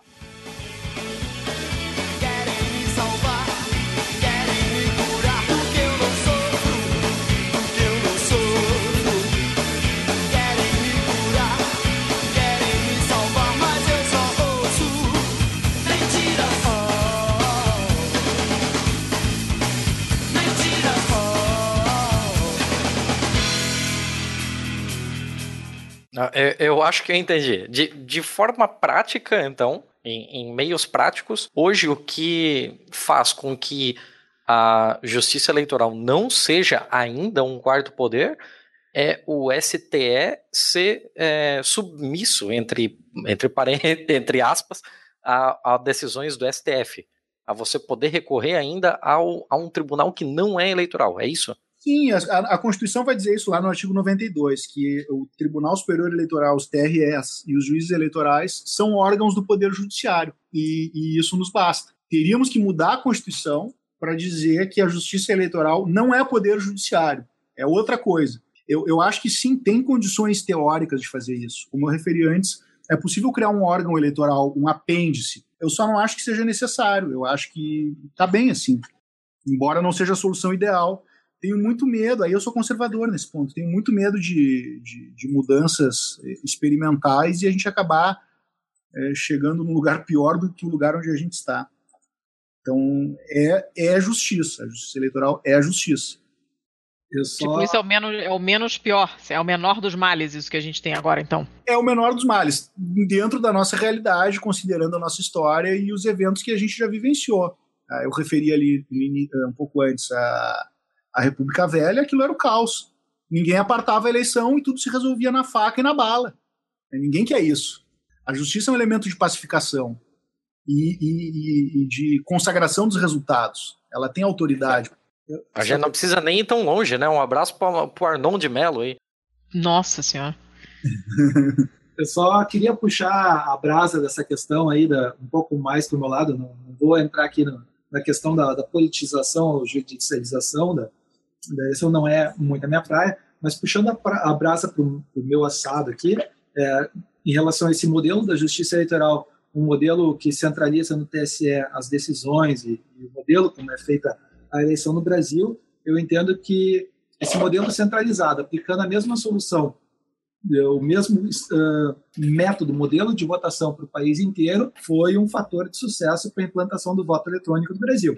E aí, uh, porque a urna eletrônica ela surgiu de um projeto de dentro do TSE, o TSE fez o projeto da urna eletrônica, fez a questão de plantar, ele realmente fiscaliza a eleição, mas uh, ele também dá a oportunidade de, de fiscalizar para outras entidades representativas da sociedade. Né? Então, a gente tem aí, os políticos podem fazer a fiscalização, uh, Sociedade Brasileira de Computação, Congresso, STF, uh, departamentos de TI das universidades, o CREA, Polícia Federal fiscaliza esse processo. Né? Então, tipo, existem várias entidades representativas que estão aptas e têm a prerrogativa de fazer a fiscalização da, de como o processo eleitoral está correndo uh, no Brasil. Uh, o que eu acho é que talvez a gente possa aumentar um pouco mais a transparência desse processo de fiscalização para que o eleitor comum uh, consiga entender um pouco melhor o que está acontecendo ali. Uh, não é qualquer cidadão que vai entrar lá no TSE e acompanhar desenvolvimento de sistemas e fiscalizar código da eletrônica, até porque o TSE não tem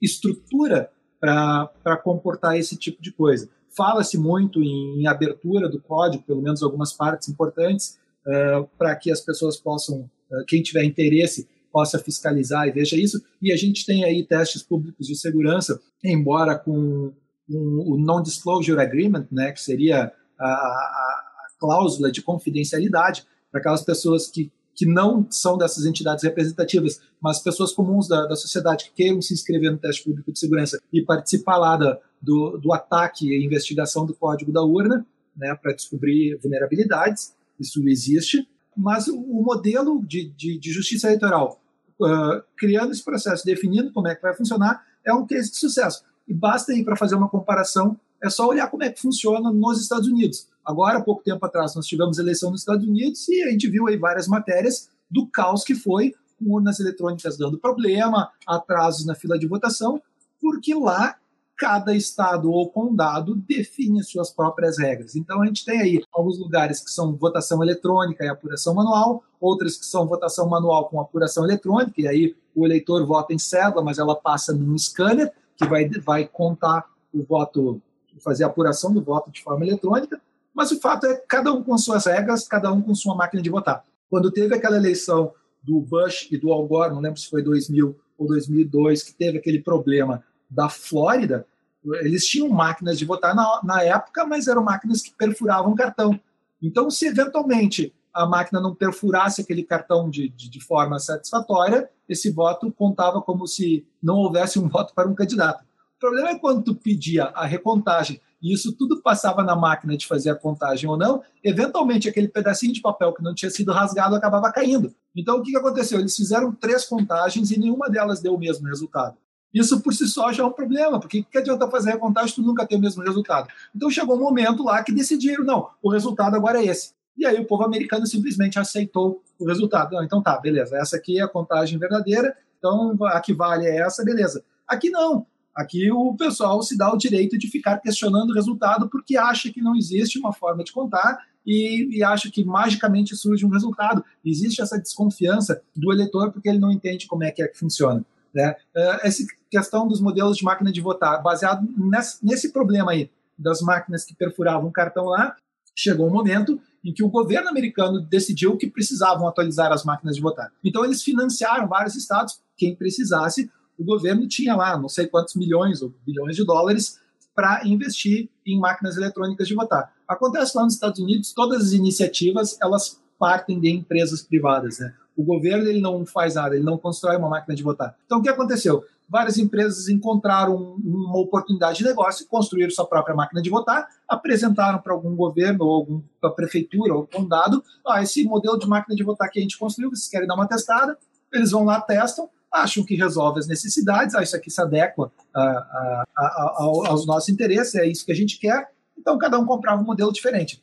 Resultado disso, nós temos uma pulverização de modelos de máquina de votar, onde nenhuma é boa o suficiente, né? porque nenhuma eh, abarca todas as, as questões e particularidades, digamos assim, da, de cada local de votação. E aí, nesse sentido, aqui a gente tem um modelo que é, do meu ponto de vista, satisfatório, mas que poderia melhorar. E aí nós temos a questão do voto impresso, que tu mesmo citou, que eu acho que foi um erro estratégico, digamos assim, Uh, e eu acho que uh, foi uma bola nas costas que a gente tomou do, do STF nessa questão da, da, ação direta de inconstitucionalidade, porque a Justiça Eleitoral ela se preparou para a implantação do voto impresso, o sistema foi adaptado, nós fizemos uh, audiência pública para aquisição de máquinas de, de impressoras para urna eletrônica, né, módulos impressores externos, que não daria tempo de fazer uma urna eletrônica nova, mas nós estávamos fazendo a implantação, não em 100%, como queriam, mas a gente ia fazer pelo menos uma, um percentual aí de 5% ou 6%, pelo menos para mostrar que o sistema realmente funciona. E eu acho que aí, uh, eu digo que foi um erro estratégico, porque muito da, dessa, desse discurso da fraude na eleição veio em decorrência dessa, dessa suspensão do voto impresso no Brasil. E aí a uhum. gente, nós que já estávamos, nós enquanto Justiça Eleitoral, que já estávamos acostumados com a ideia de, bom, paciência, não tem mais jeito, vamos implantar o voto impresso para dar uma resposta para a sociedade, e aí veio o STF e, e, tomou essa decisão, e a gente meio que ficou se olhando aqui no, no tribunal disse, putz, e agora o que nós vamos fazer? Porque a gente estava, claro que ia ter um monte, uma série de problemas operacionais, uh, mas pelo menos a gente ia poder mostrar para a sociedade, olha, uh, a gente alertou que ia ter esses problemas aqui, ocorreram esses problemas, mas se vocês olharem, o resultado está correto. Então, de uma certa, de, um, de uma certa forma. Nós teríamos a, um, um, parcialmente a transparência que muitos, muitos cidadãos, cidadãos queriam, né? mas a gente ia poder mostrar uh, todos os problemas de logística que, que esse voto impresso acarretaria.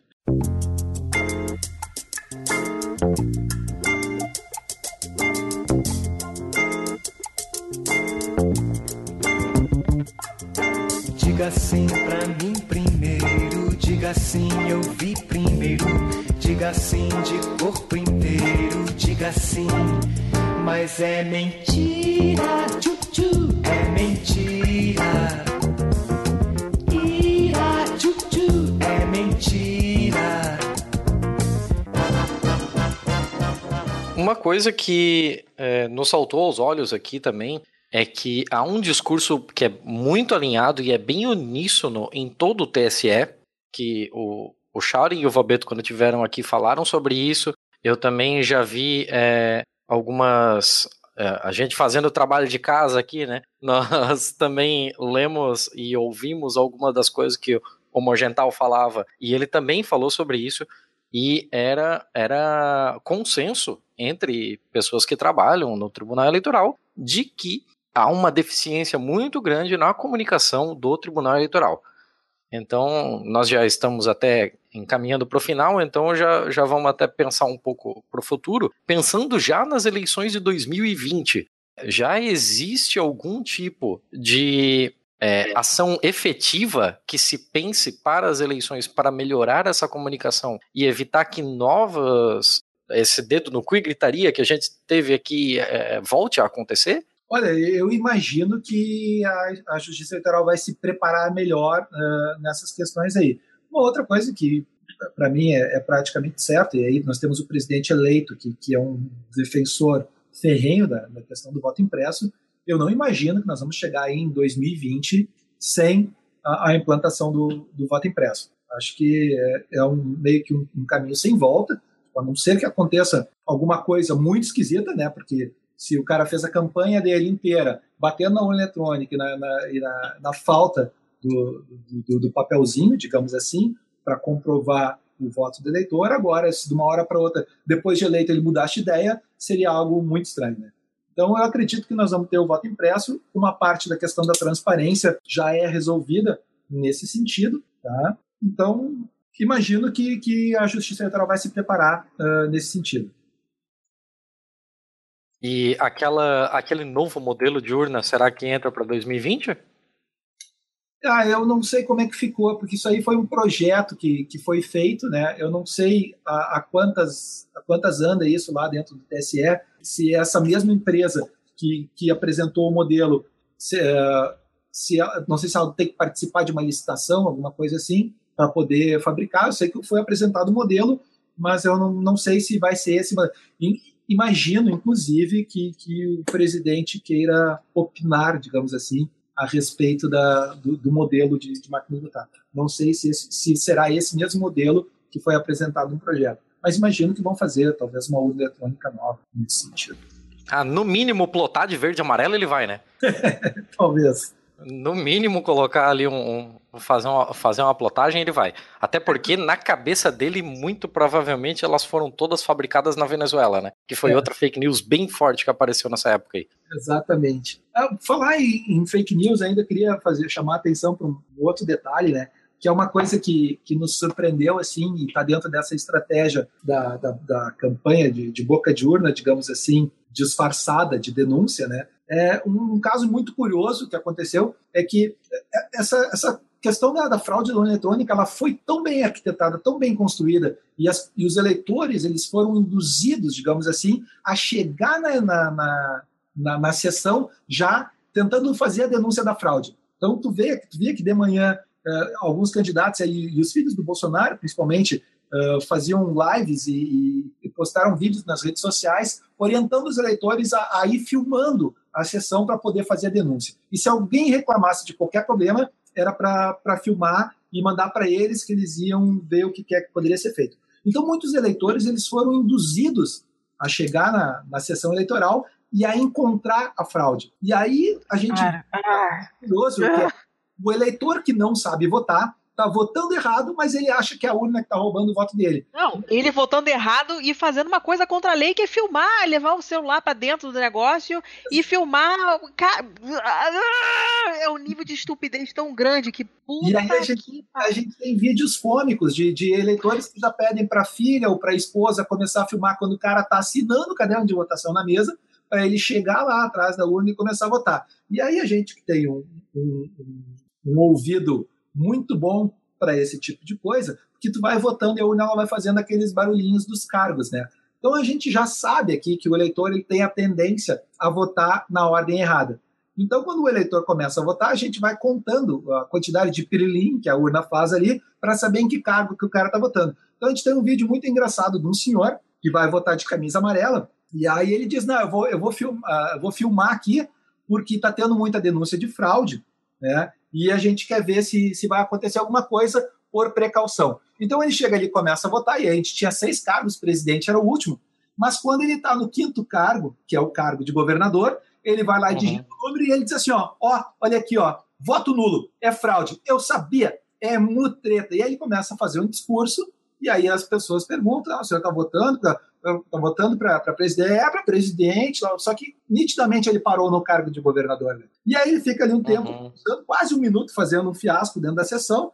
E aí, lá pelas tantas, ele pega aquela colinha que ele tem no bolso dele e ele olha, aí dá uma curvada para cima da urna para olhar o que está escrito na tela Aí ele olha de novo para a colinha, olha para a tela, fica no meio da. vê que fez tem alguma coisa errada, aí ele vai lá, aperta, corrige, digita o número e diz assim: ó, oh, agora deu certo. Voltou para governador aqui o cargo, como mas se é chegado no cargo para presidente tivesse voltado. O problema todo é que esse vídeo ele vai para as redes sociais cortado. A parte que o eleitor se dá conta de que ele errou ah, na hora da votação não aparece. E aí isso viraliza. E aí esse é um problema muito clássico. E essa questão de tu errar, inverter a ordem do, dos votos assim entre presidente e governador, causou um, um, uma situação muito curiosa, porque a gente tem aqui no tribunal, a urna eletrônica nos fornece uma coisa chamada registro digital do voto. Porque tudo que o, eleitor digita na urna eletrônica é armazenado exatamente da forma como o eleitor digita. Então, se o eleitor digita 99 ele armazena um voto nulo na urna, ele não armazena simplesmente como voto nulo. Ele diz lá que foi armazenado um voto 99, o cargo X, digamos assim, e aí depois, no final, no encerramento, a urna conta esses votos todos e define o que é nulo e o que não é. Quando não, se o voto não é nominal ou não é para legenda, ele vira voto nulo. E a gente conseguiu fazer um levantamento aqui no Rio Grande do Sul, onde a gente teve um quarto dos votos nulos para o cargo de governador pela digitação do número 17, que não tinha nenhum candidato a governador concorrendo para esse número. Isso são, veja bem, são 115.227 eleitores, um quarto dos votos nulos, de eleitores que anularam seu voto para governador tentando votar para presidente. Cacete. É, é Coisa é pra caramba. É Isso foi pra, pra, não contar aquela que viralizou pra caramba da mulher que tava votando no estado errado. Como, como que era a parada? Também, também. E acontece muito disso, do eleitor votar em candidatos que não são do, do, do estado dela, né? É, ela tentou votar no filho do Bolsonaro no Maranhão, e aí o pessoal é, tava brincando. Lá, ela é, esqueceu de colocar o DDD. Foi maravilhosa essa história. Meu Deus do céu. Um dado que eu preciso trazer para vocês.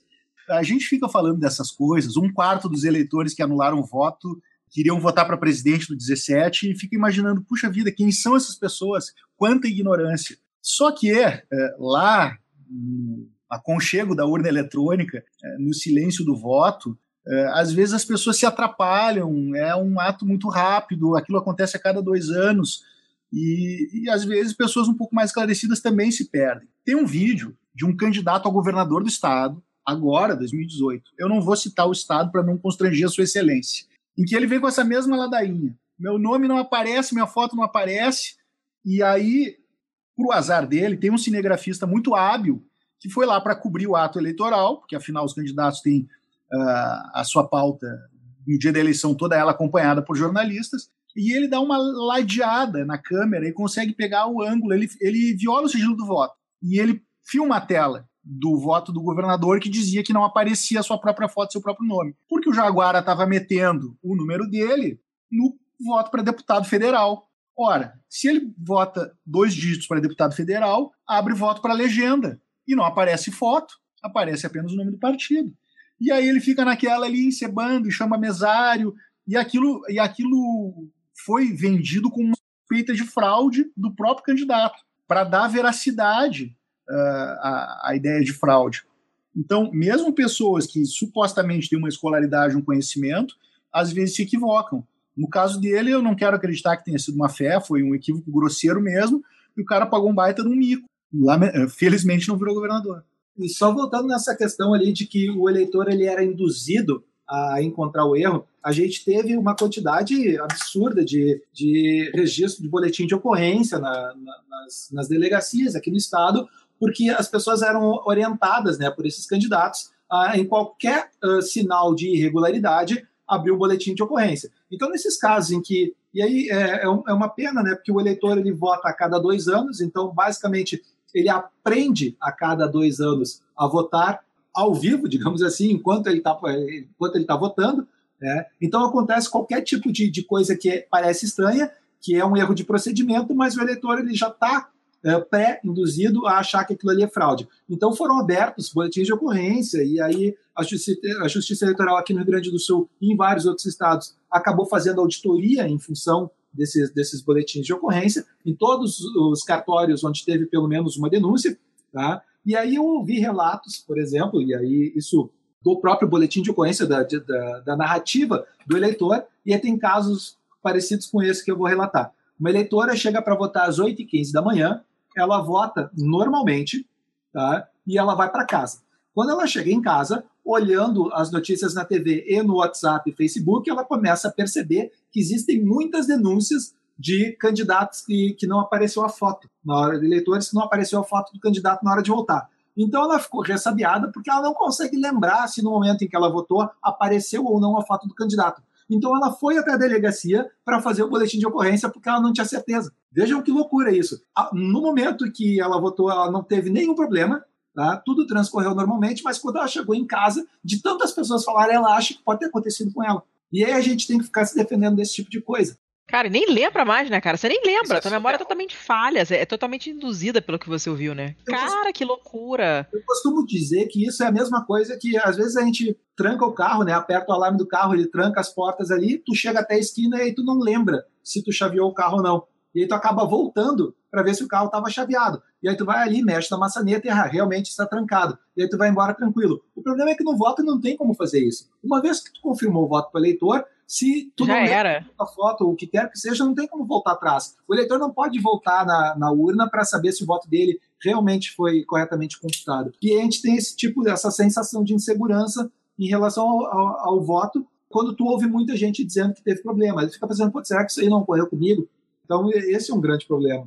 E aí Caraca. tem um outro caso que foi levantado pela equipe técnica do TRE do Espírito Santo, onde eles chegaram à conclusão, e a gente pôde observar isso, é que para cada cargo quando tu digita, digita o número do candidato e aperta o confirma, ele faz um pilim meio curtinho ali, que é um sinal sonoro para indicar que aquele voto foi registrado. Tá? Uhum. O problema é que quando chega no último voto, que é o voto para presidente, ele não dá esse bip curto. Ele aparece uma mensagem gravando o voto e faz um, um sinal sonoro longo dizendo que terminou a votação para todos os cargos. Essa falta desse feedback sonoro curtinho quando aperta o voto para presidente levou muitas pessoas a pensarem que o voto para presidente não foi computado. E isso nos trouxe um grande transtorno e a gente avisou, e evidentemente que como o software ele já está assinado digitalmente, já tem hash, tudo, não é possível mudar o software de votação de um turno para o outro. Mas é uma coisa que o TSE vai ter que pensar agora para a próxima eleição. Mas realmente, de, sob um certo aspecto, o eleitor ele foi induzido a achar que o voto para presidente realmente não foi computado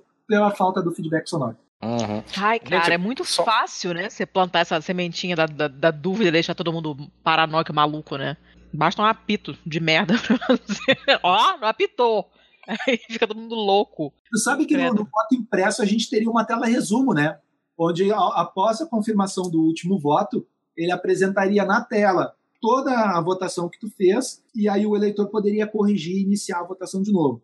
tá? Isso no caso do voto impresso. Quando acabou o voto impresso, eu imagino que a tela resumo poderia ter continuado. Mas aí por uma decisão lá do, de, de quem do grupo da, de urnas eletrônicas lá, eles acharam que era uma modificação substancial, digamos assim, na forma de votar, que poderia induzir o eleitor ao erro de deixar a tela resumo na tela ali, porque a, da tela da urna, porque achava que tinha completado o voto, ou que isso poderia gerar um atraso na, na votação, mas seria uma forma, por exemplo, do eleitor ter uma última chance de verificar se a votação dele para todos os cargos foi corretamente ah, realizada, digamos assim. Ah, eu não sei, não, não, não participo desses grupos, eu não sei por que a decisão foi feita, mas eh, optaram por tirar, então, a tela resumo, já que não ia ter voto impresso, e encerrar a votação da mesma forma como foi feito em todas as outras eleições. Gente, só para a gente terminar o, o, episódio numa nota alta, eu gostaria que cada um é, elegesse a sua fake news favorita.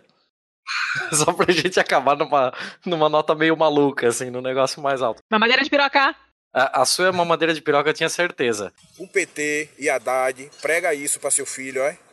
Seu filho de 5, 6 anos de idade vai beber mamadeira na creche com isso aqui, ó. Pra combater a homofobia. Tem que votar em Bolsonaro, rapaz.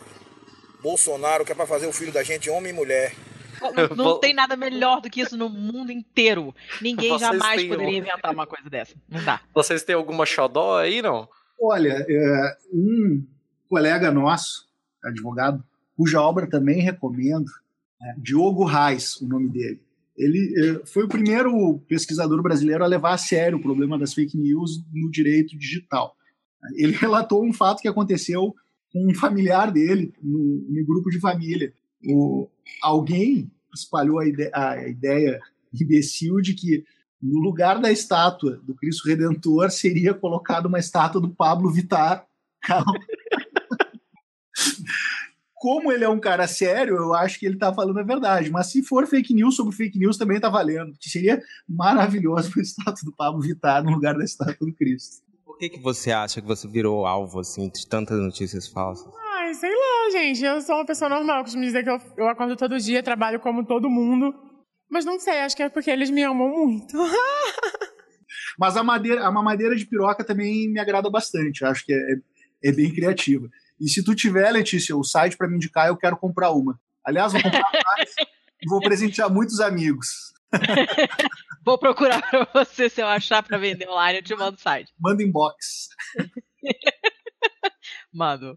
Olha, a, a, minha fake news preferida ainda é de que só três países no mundo utilizam urnas uh, eletrônicas, né? O Brasil, Venezuela e Cuba. Sendo que Cuba é um país que nem votação eletrônica tem, né? Então, tipo, é, a gente vê notícias direto de problemas com urnas eletrônicas nos Estados Unidos e tem vários países aí, Canadá, França, Suíça, uh, Japão em partes. Então, sei lá, são mais de, de, de 23 países que... Uh, ditos de, de, primeiro mundo que utilizam urnas eletrônicas, mas é impressionante, as pessoas continuam acreditando que é só Brasil, Cuba e Venezuela que usam urna eletrônica, e eu não sei mais como a gente pode fazer para desmentir isso, porque isso é amplamente divulgado, mas as pessoas preferem acreditar que não, né? Então essa ainda é a minha preferida. É, show de bola. A minha preferida, eu ainda vou ficar com o que para mim foi o ponto alto dessa eleição, que é Cabo Daciolo desmascarando a Ursal na frente do Ciro. Eu acho aquilo ouro dessa eleição. Ciro Gomes é algo, né? Ciro, o senhor é um dos fundadores do, do Foro de São Paulo. O senhor pode falar aqui para a população brasileira, para a nação brasileira, sobre o plano Ursal? O senhor tem para dizer? O plano Ursal, União da República Socialista Latino-Americana. Tem algo a dizer para a nação brasileira? Meu estimado cabo, eu tive muito prazer de conhecê-lo hoje e, pelo visto, o amigo também não me conhece. Eu não sei o que é isso, não fui fundador do Fórum de São Paulo e acho que está respondido. Sabem sim, sabem sim. Nós estamos falando aqui de um plano que chama-se Nova Ordem Mundial União de toda a América do Sul, conexão de toda a América do Sul, fazendo apenas, tirando todas as fronteiras, fazendo uma única nação. Pátria Grande.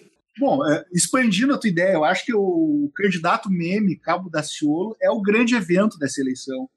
Sim, nossa, o homem ele é um meme é, ambulante. Teve jejum no monte, Teve beijo no Gabeira. Eu não sei se vocês viram essa entrevista dele na Globo News. Ele, ele não um... vi, eu perdi isso. Jura que eu perdi isso? Teve ah, isso, verdade. Eu não vi. Tô triste. Fez mais votos do que a Marina Silva, fez mais votos do que o Meirelles, que se vende como um grande administrador do dinheiro, gastou 45 milhões de reais para fazer uma votação pife e passar vergonha. Então, o meu ponto alto da eleição é o Cabo da Ciolo eu acho que o Cabo Daciolo deveria estar no lugar do, do Henrique Meirelles, né, na Fazenda, porque ele conseguiu fazer mais com menos. Né? Se tu for olhar a quantidade de dinheiro investido por voto, Cabo Daciolo, nesse sentido, é um fenômeno em relação ao Henrique Meirelles. Não, e, e você falou agora do Cabo Daciolo tá na Fazenda, e na real eu quero o Cabo Daciolo no próximo reality show A Fazenda, porque eu acho que vai ser maravilhoso isso.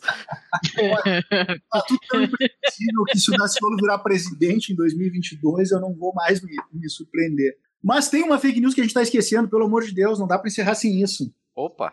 Eu acho que também é um ponto altíssimo. Essa eleição foi linda, teve facada, tiros na caravana, o Álvaro Dias bêbado com Bonner, o, o Frota e a Janaína. Imagina o Frota e a Janaína no, na Câmara, isso vai ser lindo. Mas tem um fato que tá, para mim supera todos, que é o pornô do Dória. Nossa, como a gente passou por Muito isso. bonito também, é verdade. Meu Deus do céu, que, Não não, que, que eleição surreal. A gente teve. É um caso Gente, é um clássico. país sensacional. É um país sensacional. A gente pode falar tudo do Brasil, menos que aqui a gente morre de tédio. A gente reclama à toa. Né? Eu acho também que não podemos. Ah, gente, eu acho que eu acho que agora a gente alcançou a nota alta que a gente tava querendo, assim, pra todo mundo terminar o episódio sorridente. Então vamos, vamos pra finalização aqui, vamos pra balada do pistoleiro.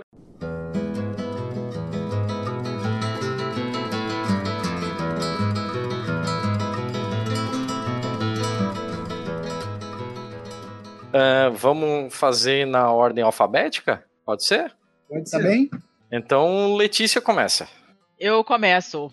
É, é triste que a, que, a, que a nota alta, né? Que a, a coisa que faz a gente rir seja o pornô do Dória, mas é, é o que temos pra hoje.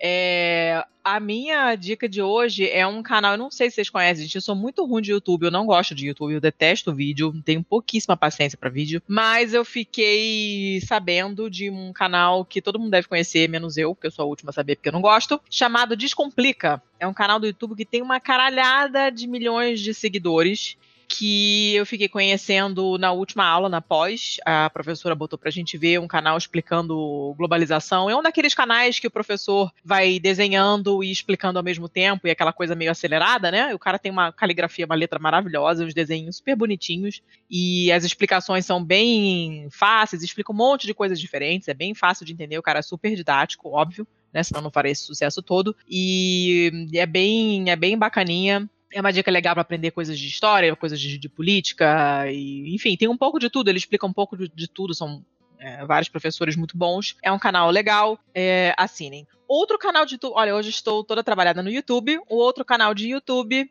é o da Doutora Drag, que é o canal do da, da Dimitra Vulcana, que é a persona drag do Danilo Carreiro, que é nosso amigo do HQ da Vida, que é um podcast de temática LGBT fantástico, para quem quer entender coisas desse mundo LGBT, super recomendamos, né? O Danilo é uma pessoa fantástica, amo, beijo Danilo, te amo, você sabe. E ele agora tá se aventurando nesse mundo do YouTube e é uma coisa muito legal, porque ele apresenta os vídeos de Dimitra Vulcana, que é a persona drag dele. Só que ele não fala de coisas de drag, ele fala de política.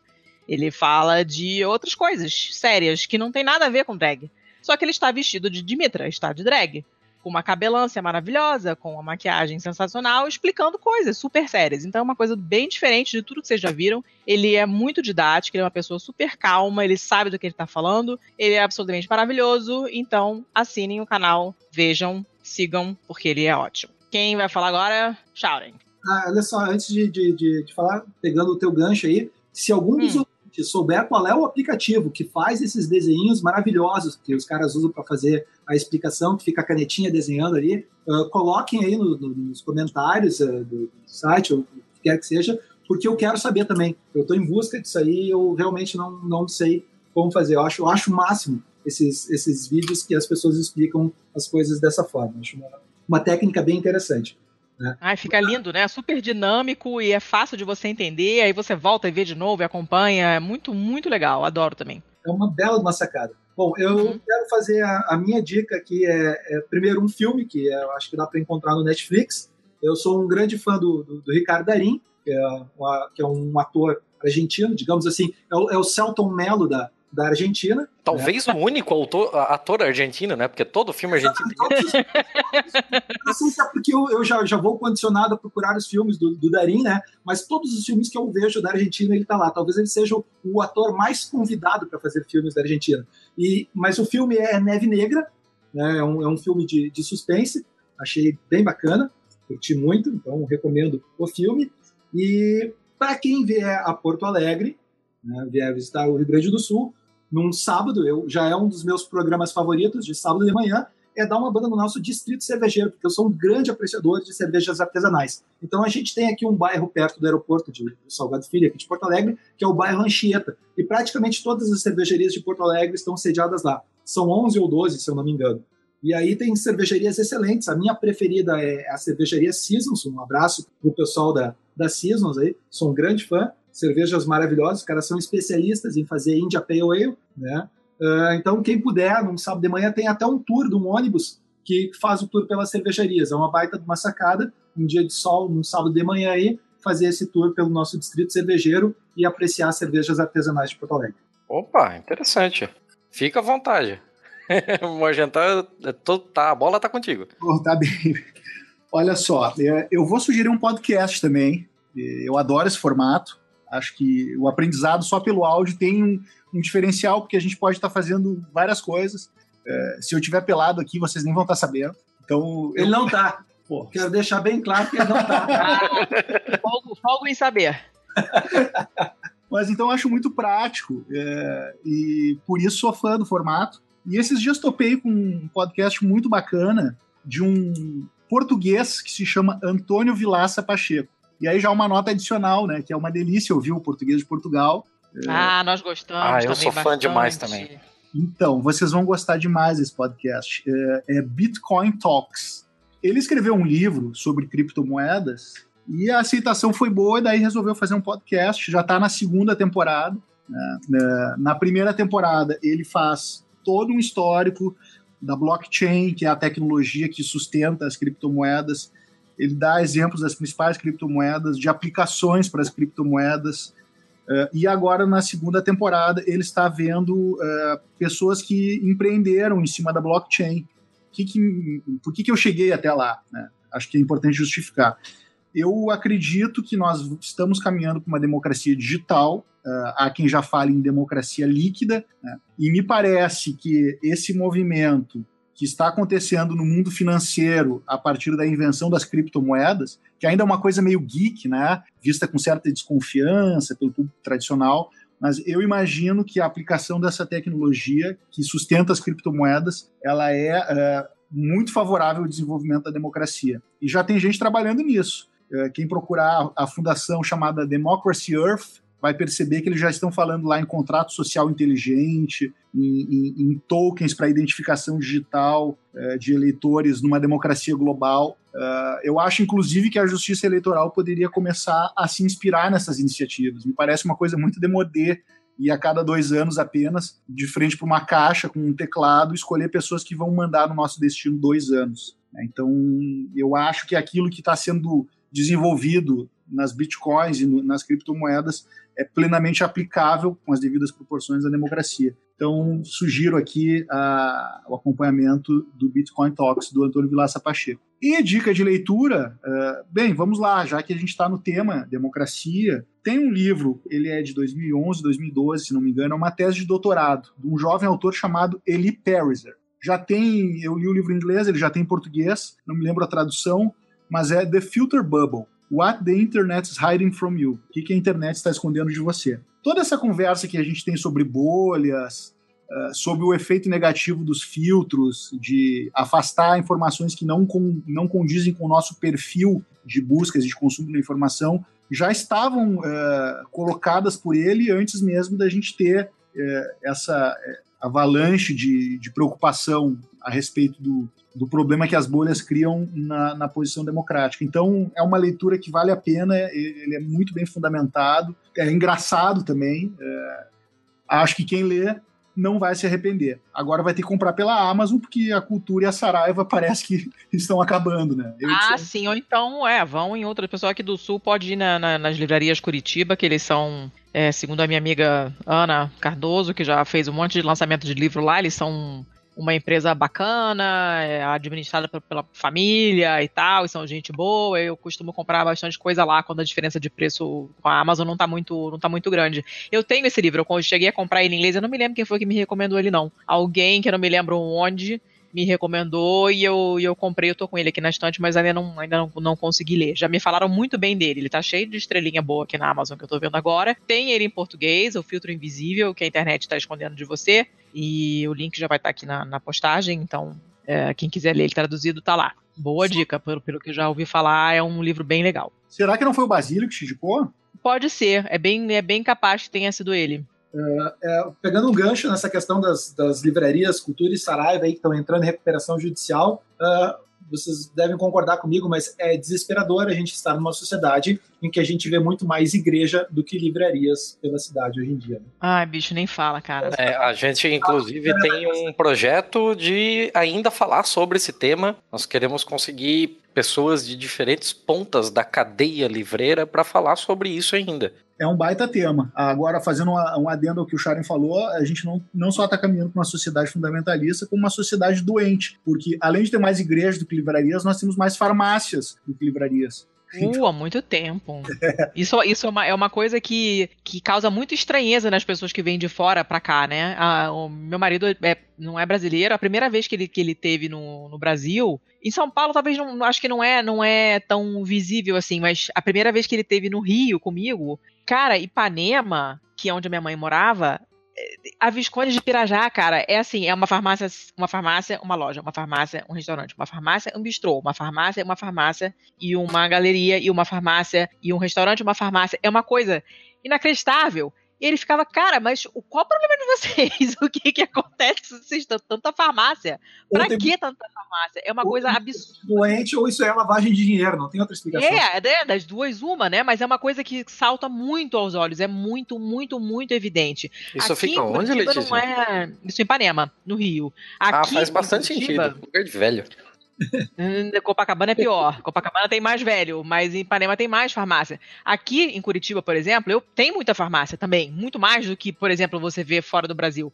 Mas não é tanto. Sabe, o Rio é uma quantidade.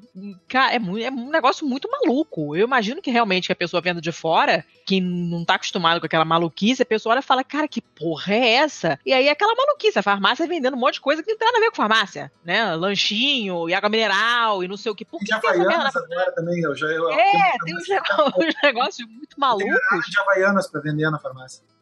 É, sabe, um negócio muito, muito doido. E aí você pensa em outras cidades que você tropeça em livrarias em vez de tropeçar em farmácias ou tropeçar em, em, em igrejas evangélicas e dá vontade realmente de deitar no chão em posição fetal e nunca mais levantar. né? Mas fazer o que, né? Essa semana saiu uma, uma notícia que me deixou feliz, que foi uma abertura da, da livraria da Travessa em São Paulo na rua, né? Eles abriram uma loja de rua, não nem em shopping, né? E as pessoas estavam comemorando como se fosse assim, meu Deus, abriram uma livraria na rua em São Paulo, um, um acontecimento totalmente inédito. Porque as pouquíssimas livrarias que abrem, abrem em shopping, não tem mais livraria de rua, isso não existe mais, né? Você vê o nível de tristeza que a gente chegou, infelizmente. Mas enfim, né? Fazer o quê? Tá rindo do que aí? Eu tô aqui rindo no mudo porque eu enchi o peito três vezes para começar a minha indicação e você embalou e eu não conseguia disparar. Eu nem lembrava que o Thiago não tinha indicado nada. Desculpa. Você sabe que quando eu me empolgo, eu vou indo. Eu, eu, eu, inclusive, não quis interromper, mas, porra, foi a terceira vez que enchi o peito e tive que desinflar. Então, não É, também tem o seguinte: você tem que encher o peito várias vezes, porque a sua enchida é curta porque você fuma. Então, né, se fosse eu, teria dado uma longa enchida, mas tudo bem. Vai continuar falando de livro que eu tô vendo essa indicação aqui, né? Então, vai lá, para ficar no tema. Então, é, a minha indicação, ela é, eu não sei exatamente se a gente vai conseguir lançar esse episódio muito antes do Natal. Eu não tenho essa certeza ainda. Mas é uma ótima dica, inclusive, para quem for para quem for comprar presente de Natal, porque a Companhia das Letras, a editora Companhia das Letras, o grupo Companhia das Letras, formou uma um, uma iniciativa muito legal chamada Companhia Indica. E o que, que é essa Companhia Indica? Você tem um formulário no site da companhia em que você só vai colocar o seu nome, o seu e-mail e vai mandar para eles, é, num formuláriozinho, a idade da pessoa que você quer presentear, o sexo dela, as preferências dela, o que, que ela gosta de assistir em filmes, TVs, que tipo de hobbies ela tem. Ela gosta de cozinhar, ela, é, que autores ela já leu e já comentou com você que gosta e tal. E a Companhia das Letras tem um pessoal que vai ler isso e montar uma série de listinhas de possíveis presentes que você pode dar que, pelo conhecimento que eles têm do próprio catálogo, vão agradar a pessoa que você quer presentear. Eu achei uma iniciativa bem interessante, bem legal. E a companhia, o grupo Companhia das Letras tem uma cacetada de selos, é muito improvável que a pessoa que vá ganhar o seu presente não não goste dele. Tem a Companhia das Letras, tem a Companhia das Letrinhas, que é infantil, Companhia de Bolso, o selo Objetiva, Companhia de Mesa, Reviravolta. Então eu achei uma, uma iniciativa bem legal, assim, ainda para voltar nesse eh, questão do mercado livreiro, né? Um jeito bem interessante de você voltar a consumir livros e com uma indicação feita sob medida personalizada para a pessoa que você quer. Fica a dica aí para quem estiver procurando um tipo de presente para um amigo secreto, alguma coisa assim. Ah, inclusive, ó, eu ó, super indico dar livro sempre. Sempre do livro. Aí a pessoa, ah, mas e se a pessoa não gostar de ler? Ah, se a pessoa não gostar de ler, eu não gosto dela. Então, não me interessa. E ah, eu, eu É, tenho uma né? segunda dica que ela passa muito pelo que nós falamos nesse episódio. Então, na real, ela eu nem tinha programado de falar é, é, essa dica, mas como casou muito bem com o, com o tema, eu gostaria de deixar um podcast aqui que é o Guilhotina, feito pelo pessoal do Le Monde Diplomatique. E eles fizeram um episódio número 04 com a Luciana Zafalon. E a Luciana é da coordenação geral do Instituto Brasileiro de Ciências Criminais. E ela foi lá para falar sobre um livro que ela lançou chamado A Política da Justiça. Justamente sobre o que nós falamos sobre judicialização da política e politização da justiça. Então fica uma, uma dica aí de ouvir algo que, em que se fala sobre o livro, quem sabe se as pessoas se interessarem, correr atrás do livro depois.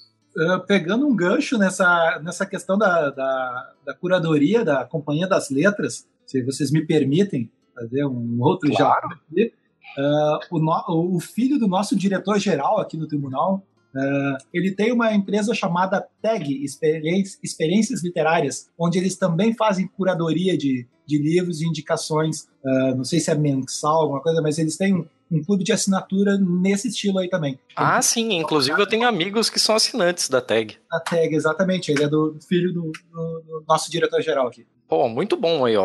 Ô, Tag, patrocina nós aí, porra. É, legal, eu conheço, eu conheço mais de uma pessoa que assina e falam super bem de serviço. É um sucesso, não é porque é nosso amigo, é, realmente o trabalho é bem feito. Eles negociam. Isso, isso é a, a prova de que o livro impresso pode sobreviver. E que talvez o problema da cultura e da Saraiva seja não de um esgotamento de um modelo de negócio, mas da necessidade de uma revisão de métodos. A TAG faz uma curadoria, eles convidam um eleitor, um, um autor foda, sempre um cara top da literatura.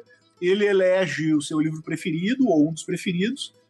Aí eles fazem uma negociação direta com a, com a editora e imprimem em grande quantidade e distribuem eh, e, por surpresa, né? Tu nunca sabe o que tu vai receber. Na casa de cada um dos assinantes, um por mês, com um encarte eh, relatando as circunstâncias em que a obra foi escrita, a história do autor. Então é um trabalho muito bem feito, o preço é justíssimo e é difícil a pessoa não gostar. É, o que a gente sabe é que quem entrou não saiu. Então só está crescendo. Ah, show de bola. É. Gente, Bacana. alguma coisa que a gente deixou passar aí que seria interessante de comentar ainda sobre o tema, sobre dicas, sobre o pornô do Dória? Aquele preguiçoso. Preguiçoso. Ficou deitado o tempo todo. Não fez porra nenhuma. Mas a Não, gente- meu Deus, teve gente que achou que ele ainda era um baita comedor. Ó, eu queria ser o Dória. Cara, o Dória não fez nada. O Dória não conseguia nem deixar aquele pau duro. Gente, que depressão aquele vídeo, vou te contar. Viu? dois motivos para não querer a divulgação do vídeo. Um aqui, que é o problema com a mulher e outro que é o desempenho.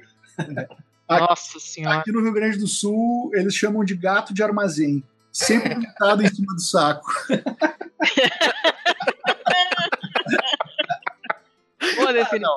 Ah, eu- eu- não, tá na hora de acabar esse episódio. Não é possível. Pelo amor de Deus. Pô, eu, eu preciso Gente, confessar pra- uma coisa. A, a parte mais legal, eu acho que é, vocês têm que democratizar. Esse negócio do bom, do mal e do feio é muito frustrante o convidado não poder dizer qual é a, a notícia que agrada ou que desagrada. Então, se vocês deixarem. eu fiquei me mordendo aqui. Posso falar? Vamos abrir, vamos, vamos abrir. vai ficar com 18 horas. É que eu tô cuidando porque vocês tinham um prazo. E eu tava cuidando pro horário porque vocês deram um horário. Mas vamos lá, é moda caralho, é Natal, vamos lá. Já é Natal na Líder Magazine, é isso mesmo? O patrão ficou maluco. O convidado pode colocar notícia, vamos embora. É, é só para deixar para reflexão mesmo. O youtuber mais bem pago do ano, menino Ryan. Ai, para! Você quer acabar com o meu Natal, é isso?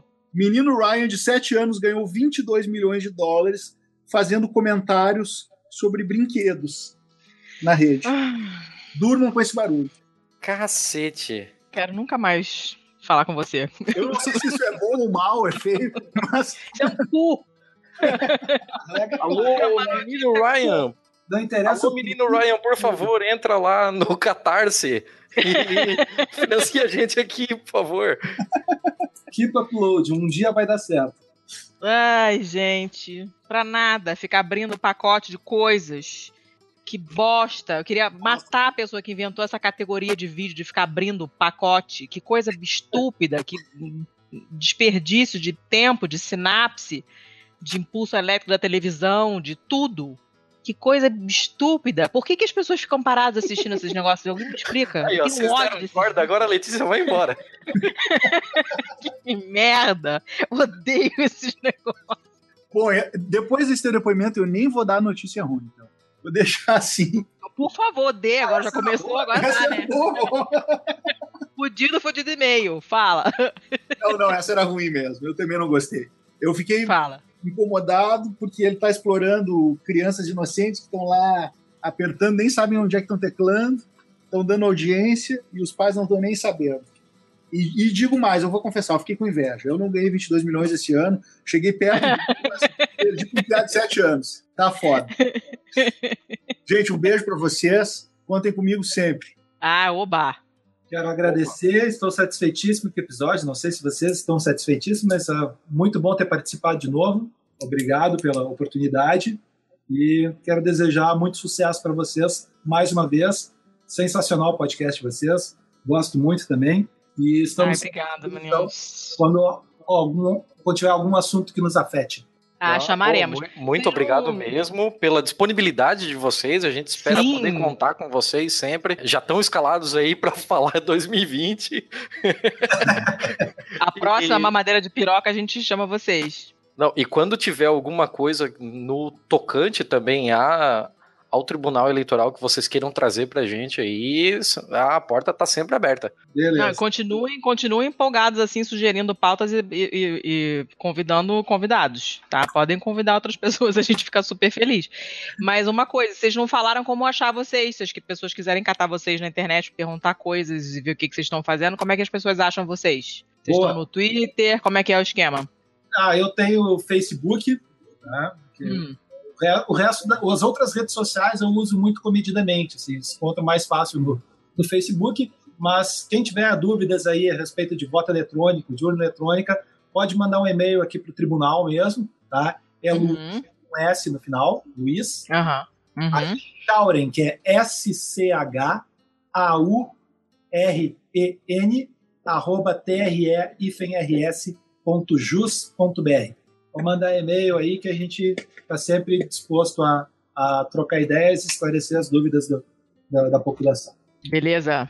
E no meu caso também é fácil. Eu tenho o personagem profissional, que está na Morgental Advocacia, site morgentaladvocacia.com.br, Facebook e Instagram, mesma coisa, Morgental Advocacia. Quem tiver curiosidade de ver eh, questões pessoais, bom, eh, o meu Instagram é aberto, é Morgental e é no filter, né, então não, não há Uh. realmente qua- quase nada a esconder. Estou no Facebook também, com meu nome, Rafael Morgental Soares.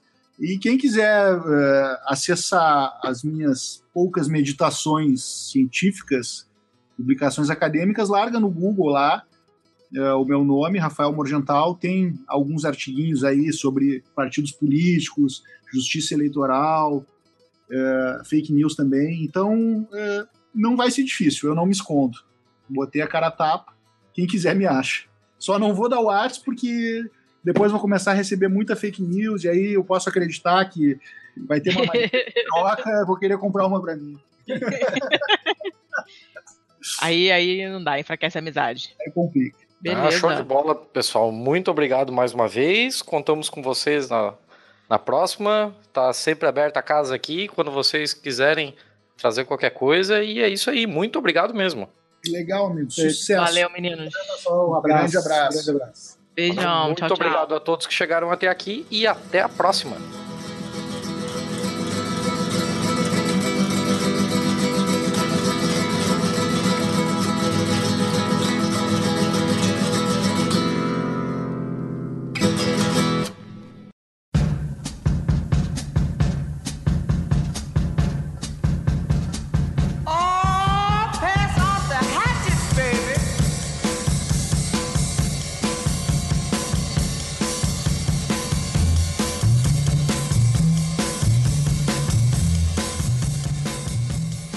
Você tá aí ainda? Tô, né? Caralho, que, que, episódio que não acabava nunca, né? Assunto rende, fazer o quê? Não, e além do assunto render, eles deixaram um prazo pra gente, ó, vamos tentar terminar até tal hora. E eles bloquearam pra hora, assim, ó. A gente ficou gravando loucamente. Nem Acontece, foi tudo pronto, acontece. imagina só. Tá, então chegou aquela hora que a gente deixa o Morgental chateado e faz o bom, o mal e o feio sozinhos? Isso. Beleza, então vamos lá. Espero Ah. que não, não seja o suficiente pra eles não se recusarem a, a gravar de novo com a gente algum dia no futuro. Não vou gravar, que você não deixou eu gravar bom, mal feio. É, a gente precisa explicar isso, porque a gente gravou esse episódio antes mesmo de sair o anterior, antes mesmo da publicação do episódio 13, a gente já gravou o 14. Só que a gente procura deixar essa parte do bom, mal e o feio para muito próximo, às vezes até demais, da data de publicação, é Né? as notícias estarem bem fresquinhas e tal, né? Mas quem sabe se ele aparecer num episódio eventualmente no futuro, a gente até deixa ele participar. Quem sabe, quem sabe? Nunca Ah. diga nunca, certo? Posso inverter um pouquinho a ordem das coisas, Letícia? Então, lógico, ó. Me casa, sua casa, não é? Que tal a gente falar daquele site bonito, cheiroso, gostoso, chamado Catarse? Eu acho uma ótima ideia, seu Thiago. Só pro pessoal que resolve pular a parte final. Ah, porque aqui agora só vem a parte do jabá do Catarse, não sei o que. Pau, se fudeu. Pegou agora. então, alô você, ministro do STF, que acabou de ganhar 6 mil reais de aumento. Que tal você colaborar com 5 reais no nosso Catarse? Eu acho uma ótima ideia. Porque a gente precisa, né? A gente precisa pagar o domínio, a gente precisa pagar servidor, a gente precisa repor equipamento quando quebra, essas coisas, né? O que mais? O que mais que a gente É, a gente vai precisar arrumar pra você um microfone que pare de fazer esses chiados, que esses chiados, além de chatos do ponto de vista Chato estético, caceta. porque é feio. irrita. É. Ele, ele é chato porque eu- o chiado é chato. Ele é chato pra mim, pra editar. Ele é chato pra quem ouve. Inclusive, teve gente no nosso grupo de patrões, porque sim, Hum. quem colabora conosco tem um grupo de patrões. Inclusive, eles já têm algumas novidades, como, por exemplo, quem é a nossa próxima convidada. Uh, Ah, mas é, quem tá lá no grupo de patrões até teve uma pessoa lá que chegou a dizer, cara, eu até pensei que o meu fone tava estragado, porque o áudio da Letícia chiava. Então a gente precisa resolver isso, pelo bem de todos. É, mas tá, acho que eu tenho que entender o que, que tá acontecendo, porque às vezes eu mudo de, de microfone e ele continua fazendo chiado, então, sei lá. Não sei o Anyway, que a é. gente precisa Sou eu, o problema sou eu, mas a gente precisa resolver esse problema. Isso.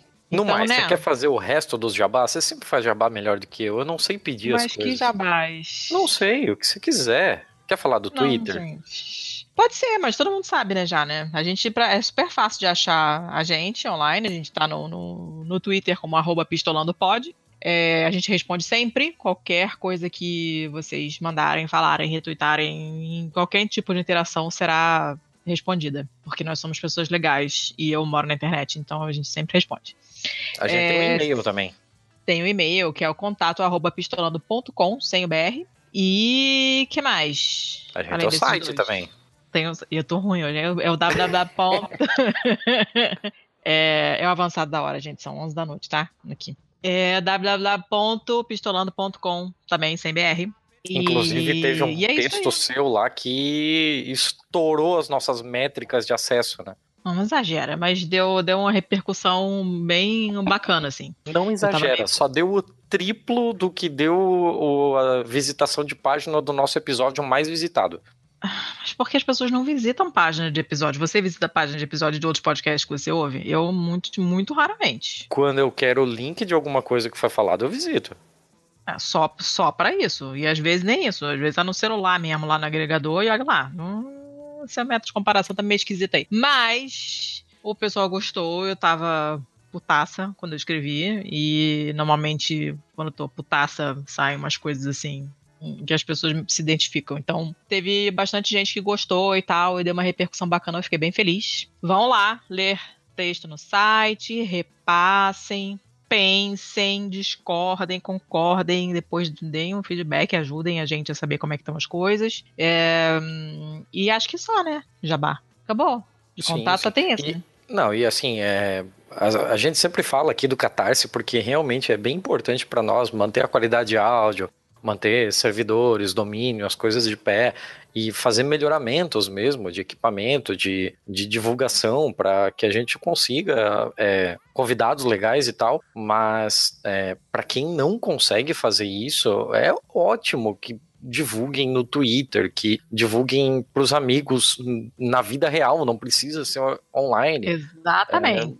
É, assim- Bota para as pessoas ouvirem, bota, finge que o fone quebrou, bota alto no ônibus. Eu acho uma tendência interessante.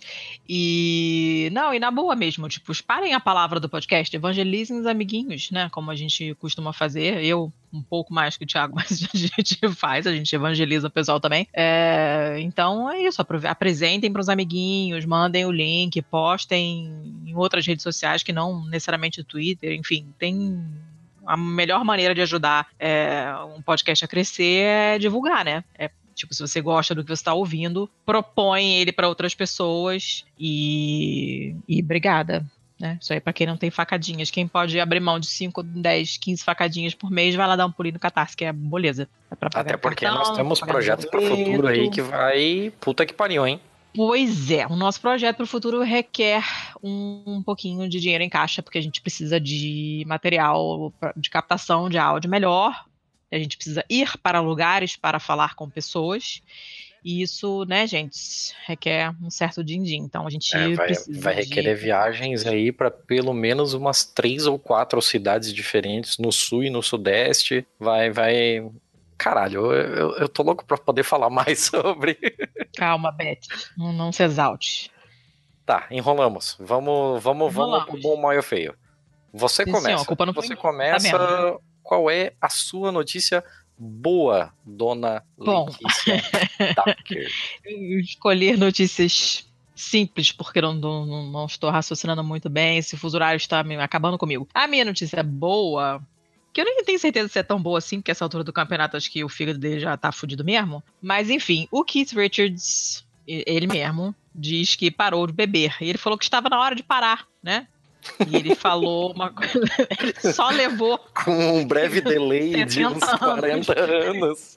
É, ele, só- ele, né, ele só levou uns 70 anos pra entender que ele tinha que parar de beber, de apres- se apresentar sempre é, bêbado. E a coisa mais engraçada, é um artigo é bem curtinho, porque a notícia é só essa mesmo. Ele parou de beber, né? E as pessoas estão duvido, porque, né? Ele tem aquela cara de, de bêbado perene. E aí, a coisa que eu mais gostei dessa, desse pequeno relato é que ele falou: foi interessante tocar sóbrio. é uma coisa que claramente jamais tinha acontecido antes. Então, eu imagino que, que não deve ser na cabeça da pessoa ter passado a vida inteira tocando bebaço e de repente está tocando sóbrio, né? Deve ser, no mínimo, interessante. Enfim, Ele falou que estão tocando mais conscientemente, talvez tenha mudado para quem é mais purista e entende melhor essas coisas. É, de repente pega alguma diferença quando eles estiverem tocando. E, é, e achei legal, tadinho, que né? Ele não, não, o fígado não, não, não vai se recuperar jamais de todas essas décadas de abuso. Porém, né, tendo parado em algum momento, tendo uma experiência diferente do que já teve a vida inteira, eu achei que é uma boa notícia. Bobinha, mas uma notícia boa. E a sua? Caralho, como o seu microfone chiou nesse momento. Que raiva Ai, que eu tenho disso. caceta, que inferno. Tô parado, tô fazendo nada e o bicho tá apitando e eu não sei do que. Não, tudo bem, tudo bem. É... E a sua notícia boa, Thiago? Qual que é hoje? Tem o equivalente do Keith Richards parando de beber? É equivalente do, no fato de que ela é um tanto simplesinha, assim, né? Ela é um pouco mais tranquila do que a gente vem trazendo das outras vezes. Inclusive, isso meio que virou um padrão entre nós, que as nossas notícias boas são sempre simples e as notícias feias, mas a gente tem que explicar para um caralho. Mas vamos lá. A minha notícia boa veio da BBC. É uma notícia de 11 de dezembro e fala sobre o Quênia, um país da onde a gente nunca ouve falar sobre coisa nenhuma. Mas o Quênia trocou as suas moedas, ou aliás, anunciou que vai trocar as suas moedas para tirar os líderes do passado e trocar por animais. Então ele vai, eles vão tirar os três ex-governantes do, do Quênia, que é o Jomo Kenyatta, o Daniel Arap Moi e o Mwai Kibaki. Nossa, saiu de primeira, fica de cara.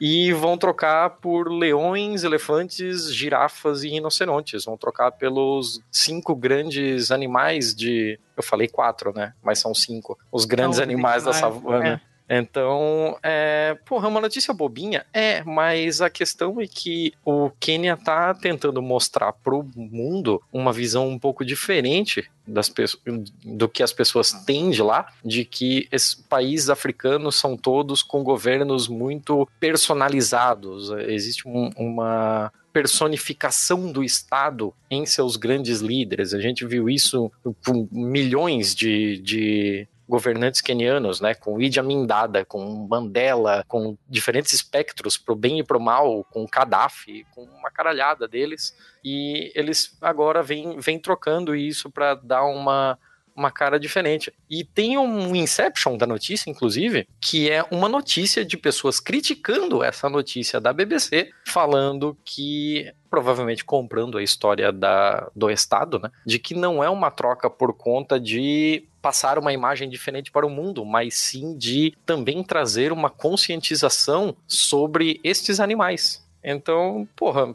assim, eu tenho uma leve uma leve quedinha a acreditar muito mais na história de que é para ficar bem com o resto do mundo, mas de qualquer forma são duas justificativas que seriam legais assim. Então eu achei que é uma notícia que cabe para ser a boa. É, uma notícia bonitinha. Dá, né? Bonitinha. Tá ruim não. Ah, ficou bem bonito a moedinha do elefante. É, eu gostei, achei fofinha também. Legal, o elefante é sempre, sempre legal. Bom, notícia merda então agora, né? Uau. É, e você começa. Eu começo a minha notícia, é uma notícia italiana, é do jornal La Repubblica, de, do dia Ah, 15 é- agora. Ah, eu adoro fazer isso. Deixa eu tentar. Vai. Tá, começa com Kivasso. É Kivasso ou Tivasso? Vaso. Kivasso. Que eu vou chutar que é a cidade. Isso. Ah, caralho, eu sou muito foda. Besta. Tá, aí tem, eh, tem, tem aspas. Mio Hum. filho, que é meu filho. Ah, Meglio sporco di pipi. Caralho. Meglio sporco di pipi. Sei lá, é meio porco do pipi. É meio porco do pinto. Não, não lava o pinto. Meu filho não lava o pinto. É, que vestido de rosa. Sei, meu, meu é, é, vestir de rosa, meu filho não lava a chapeleta do pinto. É isso. continua. La mamma se lamenta com le maestre d'asilo. A mãe se lamenta com o, o maestre deve ser professor. Ah, Mestre, mestre, deve ser professor. A mãe se lamenta com o mestre do asilo que o filho dela não limpa a chapeleta do pinto. É isso. Céus, socorro. Não. dessa, vez, dessa vez foi meio longe. Então, bom, Kivasso é realmente o nome da cidade, né? E a, praticamente a fala da mãe é que é, prefiro meu filho sujo de xixi do que vestido de rosa. Caralho. E a mãe, é, a mãe se lamenta com as professoras da, da creche, né? Asilo, por incrível que pareça, é creche, é um daqueles falsos cognatos horrorosos. E a história é a seguinte: o menino era pequenininho, fez xixi na calça, ficou sujo. As professoras pegaram uma calça, uma muda de roupa que tinha na, na, na- na escola, e era uma calça rosa. Quando a mãe chegou para pegar o menino, deu um ataque de pelanca, porque o menino estava de calça rosa, que claramente é uma coisa de menino, somente, né? Proibido por lei, homem usar calça rosa. E aí ela falou: prefiro meu filho que meu filho fique sujo de xixi do que ver ele vestido de rosa. E aí ela começou a falar da ideologia de gênero, que também é uma um fantasma, mesmo o fantasma inventado que a gente tem no Brasil, a gente tem aqui na Itália também. Só que eles chamam de teoria gender, porque eles gostam de falar mal as coisas em inglês. E se chama te- teoria gender. E essa teoria gender, a mulher jogou na cara da professora várias vezes e tal, e não sei o que, rolou um estresse fudido e, e brigou e não sei mais o que e tal, pra vocês verem o nível de maluquice das pessoas, que não é só no Brasil. Em outros lugares do mundo as pessoas estão loucas totalmente também? E perdendo tempo com essas coisas é, que não fazem sentido nenhum. Mas, enfim, a notícia é toda merda, porque a mãe é uma idiota, a criança, coitada, não tem nada a ver com isso e sofre com essa mãe imbecil. Provavelmente vai crescer e vai virar um adulto idiota também. E a professora levou um esporro, né, por não ter feito nada de errado. Então, tudo nessa notícia é absolutamente horroroso. Por isso que eu escolhi como uma notícia de merda. Qual é a sua notícia de merda? A tua acho que é pior. Eu tô, eu tô bem impactado com essa, assim, caralho. Ih, Mas isso aí isso é a ordem do dia, cara. Isso acontece o tempo todo aqui. Caralho, a Itália é retrógrada para um Cara, quando eu falo que é no interior do Zaire, o pessoal acha que eu tô exagerando. Não tô, rapaz. Não é isso aí mesmo. Tá, Sabe? É- e- eu errei, mas a. Eu, eu errei a minha tradução, Hum. mas a mensagem por trás dela continua. Homens lavem o pinto. Ah, sim, por favor. Ninguém merece, né? Tá, a minha notícia é bem mais merda, porque quando é pra ser mal, eu sou mal. É. Então, a pau. minha, Ah. a minha o mal é bem palha. Veio da revista L. É L que diz? Eu nunca sei. É, em português é L. Essa aqui deve ser a, é a americana, a inglesa, sei lá. Então é, É a L. inglesa. L. L. L. ok. É, mas é uma, é uma notícia até bem longa. Mas ok, a revista L fez essa reportagem junto com o pessoal da- do Centro Europeu de Jornalismo para falar sobre as mulheres Yazidi que nunca tiveram, é, nunca viram a justiça pelos crimes que o pessoal do Daesh, do Estado Islâmico, cometeu contra elas. É muito foda as descrições que tem, porque, assim, é um pouco pesado, é, é, são, são histórias, assim, bem complicadas, entre elas aqui eu vou pegar algumas highlights, assim, que tem a história de uma pessoa, uma criança de três anos, que teve as suas orelhas arrancadas a mordidas pelo seu captor.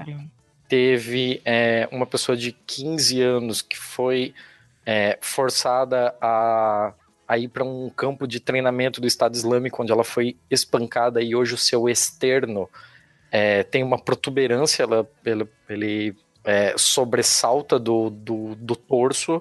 São, são histórias pesadas, assim. Isso nem, é- nem são as piores, eu tô passando reto, assim. Mas alguns estudos falam em, em 3 mil é, mortos e entre 5 e 7 mil distribuídos pelo território que foi dominado pelo Estado Islâmico no Iraque. E são todos números muito muito abrangentes assim, né? Não tem como fazer um cálculo muito direito porque os os Yazidis são sempre, sempre foram, inclusive no, no regime de Saddam Hussein, assim, considerados meio párias e é toda uma religião diferente, eles têm um panteísmo deles lá, um negócio muito, muito é, específico e por isso eles são mal vistos por sunitas, xiitas, wahhabitas e o caralho a quatro, extremistas, óbvio, né? Mas é uma história bem pesada e a falta de qualquer movimentação para fazer justiça pelo que essas pessoas sofreram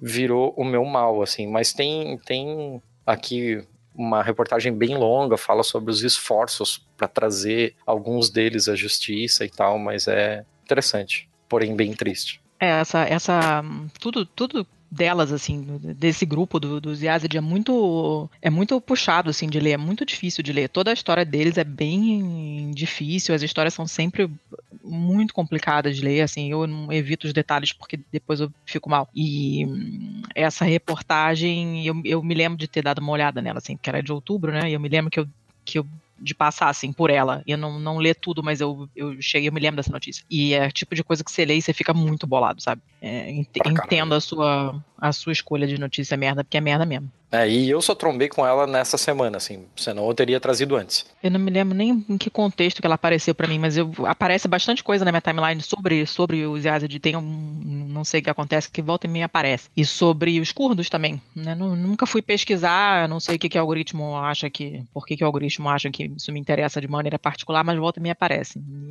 E eu me lembrei, me lembro quando você botou o link, eu olhei e falei, puta que pariu, cara, olhando essa história é foda. Mas, enfim, né? Vamos lá. Vamos a lá, minha... você vai pro feio agora, certo? Vamos pro feio, feio. Eu, a notícia que eu escolhi pro feio é uma notícia do El País, tá em espanhol, vão lá ler. Vou ficar enchendo o saco de todo, todo mundo forever, para vocês lerem em espanhol, para vocês verem que dá. Você trouxe três é notícias em três línguas diferentes, é isso mesmo? Faça. Faça feelings.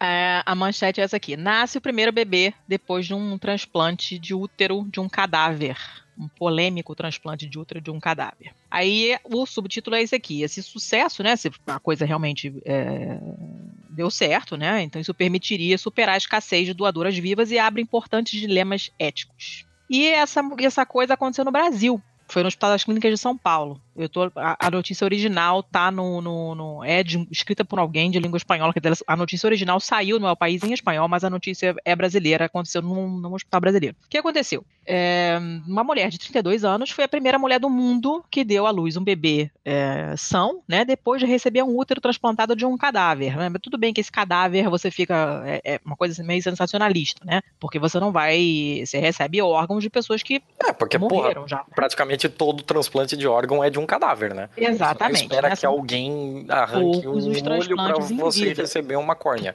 Exatamente. Mas enfim, aí eles botam essa coisa para chamar atenção, mas enfim, é uma coisa, é um órgão que não, normalmente não se doa. A gente ouve doação de córnea, de coração, de rim, de fígado, né? Não sei o que, de medula óssea, mas o útero não é uma coisa que se escuta toda hora, porque de fato não tinha acontecido antes. E o que aconteceu? A mulher que recebeu o útero, ela tinha os ovários intactos, ela produzia óvulos, mas ela nasceu sem útero que é uma condição que afeta uma a cada 4.500 mulheres. Não é muito comum, mas também não é tão incomum assim. Ela simplesmente nasceu sem útero. Eu não sei se vocês sabem, mas a gente nasce sem um monte de coisas e às vezes passa a vida inteira sem saber.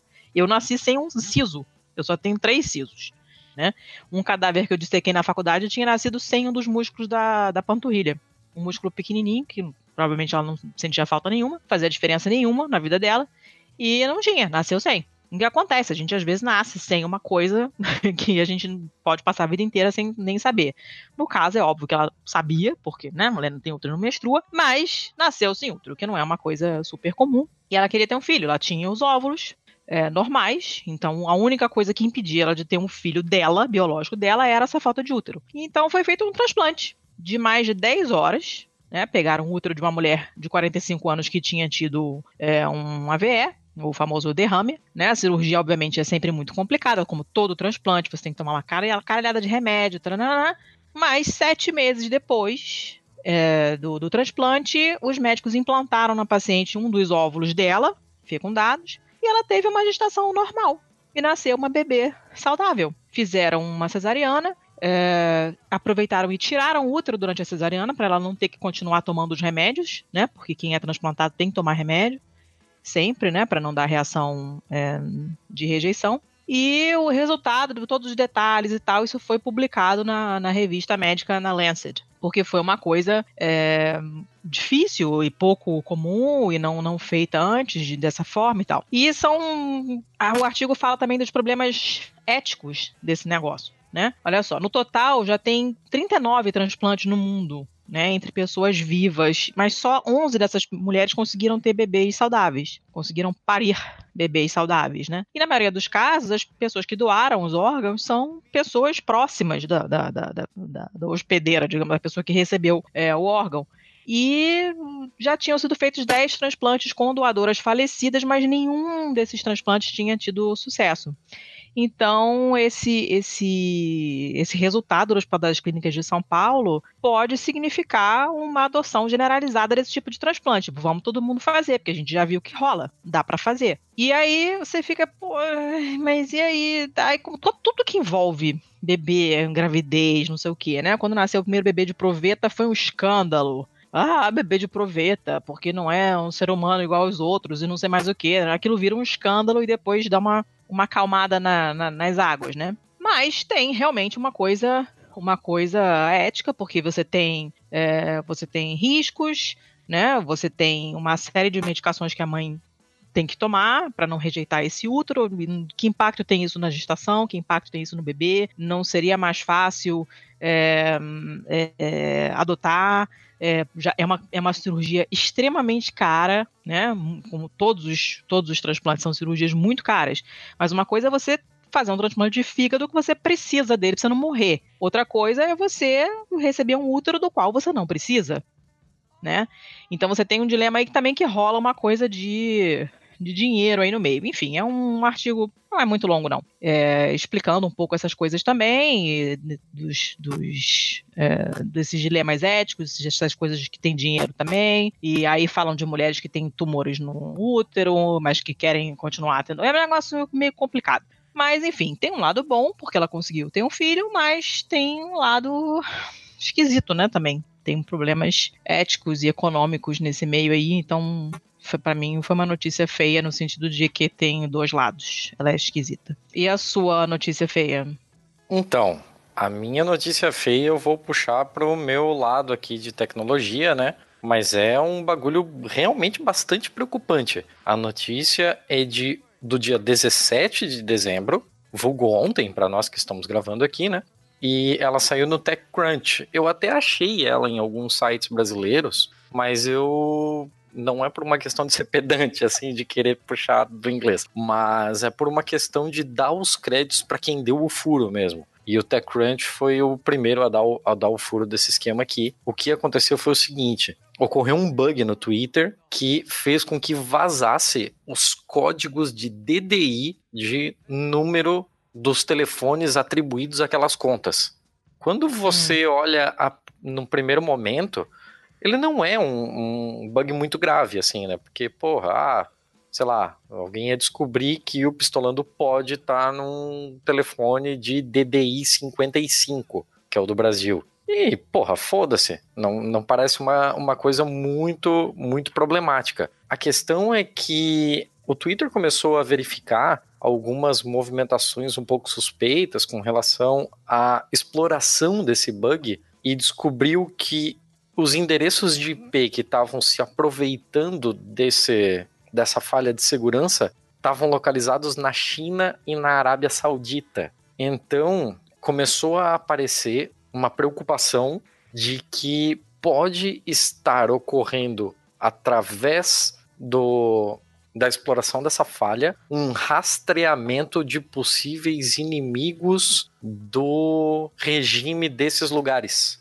Então, por alguma hum. engenharia muito maluca, a pessoa pode descobrir que o crítico do Mohammed bin Salman, do, do, do, do, do MBS lá da Arábia Saudita, tá tweetando é, na conta anti, anti-Arábia Saudita do, de um telefone da, sei lá, Turquia. E aí, de repente, eles podem tentar fazer alguma coisa, tentar rastrear essa pessoa e a gente ainda tem bem, bem é, fresco na memória o que aconteceu com o repórter do Washington Post, né, que era um uh, grande sim. crítico do regime. Então, o Twitter está bem esperto quanto a isso, há uma preocupação bem grande quanto a isso. E, gente, protejam seus dados, pelo amor de Deus. É, ah, é isso aí. É, é isso aí. paranoia é, justificada, né? É, assim, quando a gente fala de que, porra, é paranoia, não sei o que, cara, não é paranoia. Olha o que está acontecendo. É, o que garante que nada disso poderá acontecer conosco em algum momento. E não adianta esperar esse momento para começar a se preocupar com segurança, porque até lá todos os seus dados estão vendidos e compartilhados, caralho. Ai, gente, que mundo. Que mundo para se viver. Que tempos bizarros, né? É pra caralho. Tá foda, tá foda. Tá foda, né? Mas é isso aí, cobrimos nos nossos. Cobrimos o que a gente prometeu que ia cobrir. É. Mais alguma consideração? Mais alguma coisa, dona Letícia? É, não, que eu me lembre, não, cara. Não está me ocorrendo nada agora, não. Mas eu, né? Não? São... O nosso- Não, você tá rindo como se eu tivesse falado meio que na malícia de tem certeza, mas não. Eu tô perguntando de boa. Esse é o nosso último programa do ano. Sim. Só volta no ano que vem. A gente não vai ter férias, não vai ter porra nenhuma. Na primeira semana já de janeiro nós estamos aí. Oremos. Provavelmente não, não no dia primeiro, assim, porque a gente também não é de ferro, né? Mas ali na primeira semana, no máximo no dia 5, a gente tá por aí. E caralho, a gente vai começar com uma convidada de responsa, assim. O bagulho é louco. Bagulho é louco, né? É, cara de pau serve pra alguma coisa nesse mundo. É isso aí, pessoal. Boas festas aí pra quem Boas é das festas, festas. É, Ainda bem, chega desse ano. Esse ano foi foda, esse ano foi pesado. Talvez a única coisa boa que tenha acontecido nesse ano tenha sido a criação desse podcast. Ah, não, meu ano foi legal, não posso reclamar, não. Acho que foi uma das Mas- coisas só, mas teve várias coisas boas. Mas. Sim, foi um ano punk, cara. Não, foi, Foi foi, foi agressivo. É, a gente não está muito confiante pro ano que vem. Não, mas venha o que vier, a gente vai estar aqui. A gente espera contar com todos vocês. Boas festas pra vocês e até ano que vem, então. É muito piada do tido pra ver, né? Agora é só ano que vem. É tipo, ano que vem é semana que vem. Ah, Na real, não, mas você me entendeu, porra. eu Por que você entendi, tá me né? nisso? Eu nem fiz no tom de piada. Eu não tô te criticando, eu tô dizendo que é piada do tido pra ver. Eu diria a mesma coisa até o ano que vem, só que eu me sinto ridículo falar até o ano que vem, quando o ano que vem está a duas semanas de distância. Entendeu? Só No episódio passado eu fiz um monte de piadas do tio do pavê e você não me criticou assim. é o efeito do horário. São 11h15, eu quero ir dormir. Então, beleza? mas é isso Chega. Chega, boas festas a todo mundo, boas entradas, bom Ah. Réveillon. E ainda bem que não é carnaval, né? Senão a gente já tá falando da mangueira entrar. Então, então só isso. Bom Réveillon, bom final de ano e bom começo de ano pra gente. Que a gente sabe que não vai ser, mas vamos, né? Vamos fingir. Show de bola. Muito obrigado Show. a todos. Encham a cara, permaneçam hidratados e é isso aí. Até mais. Até mais, até a próxima.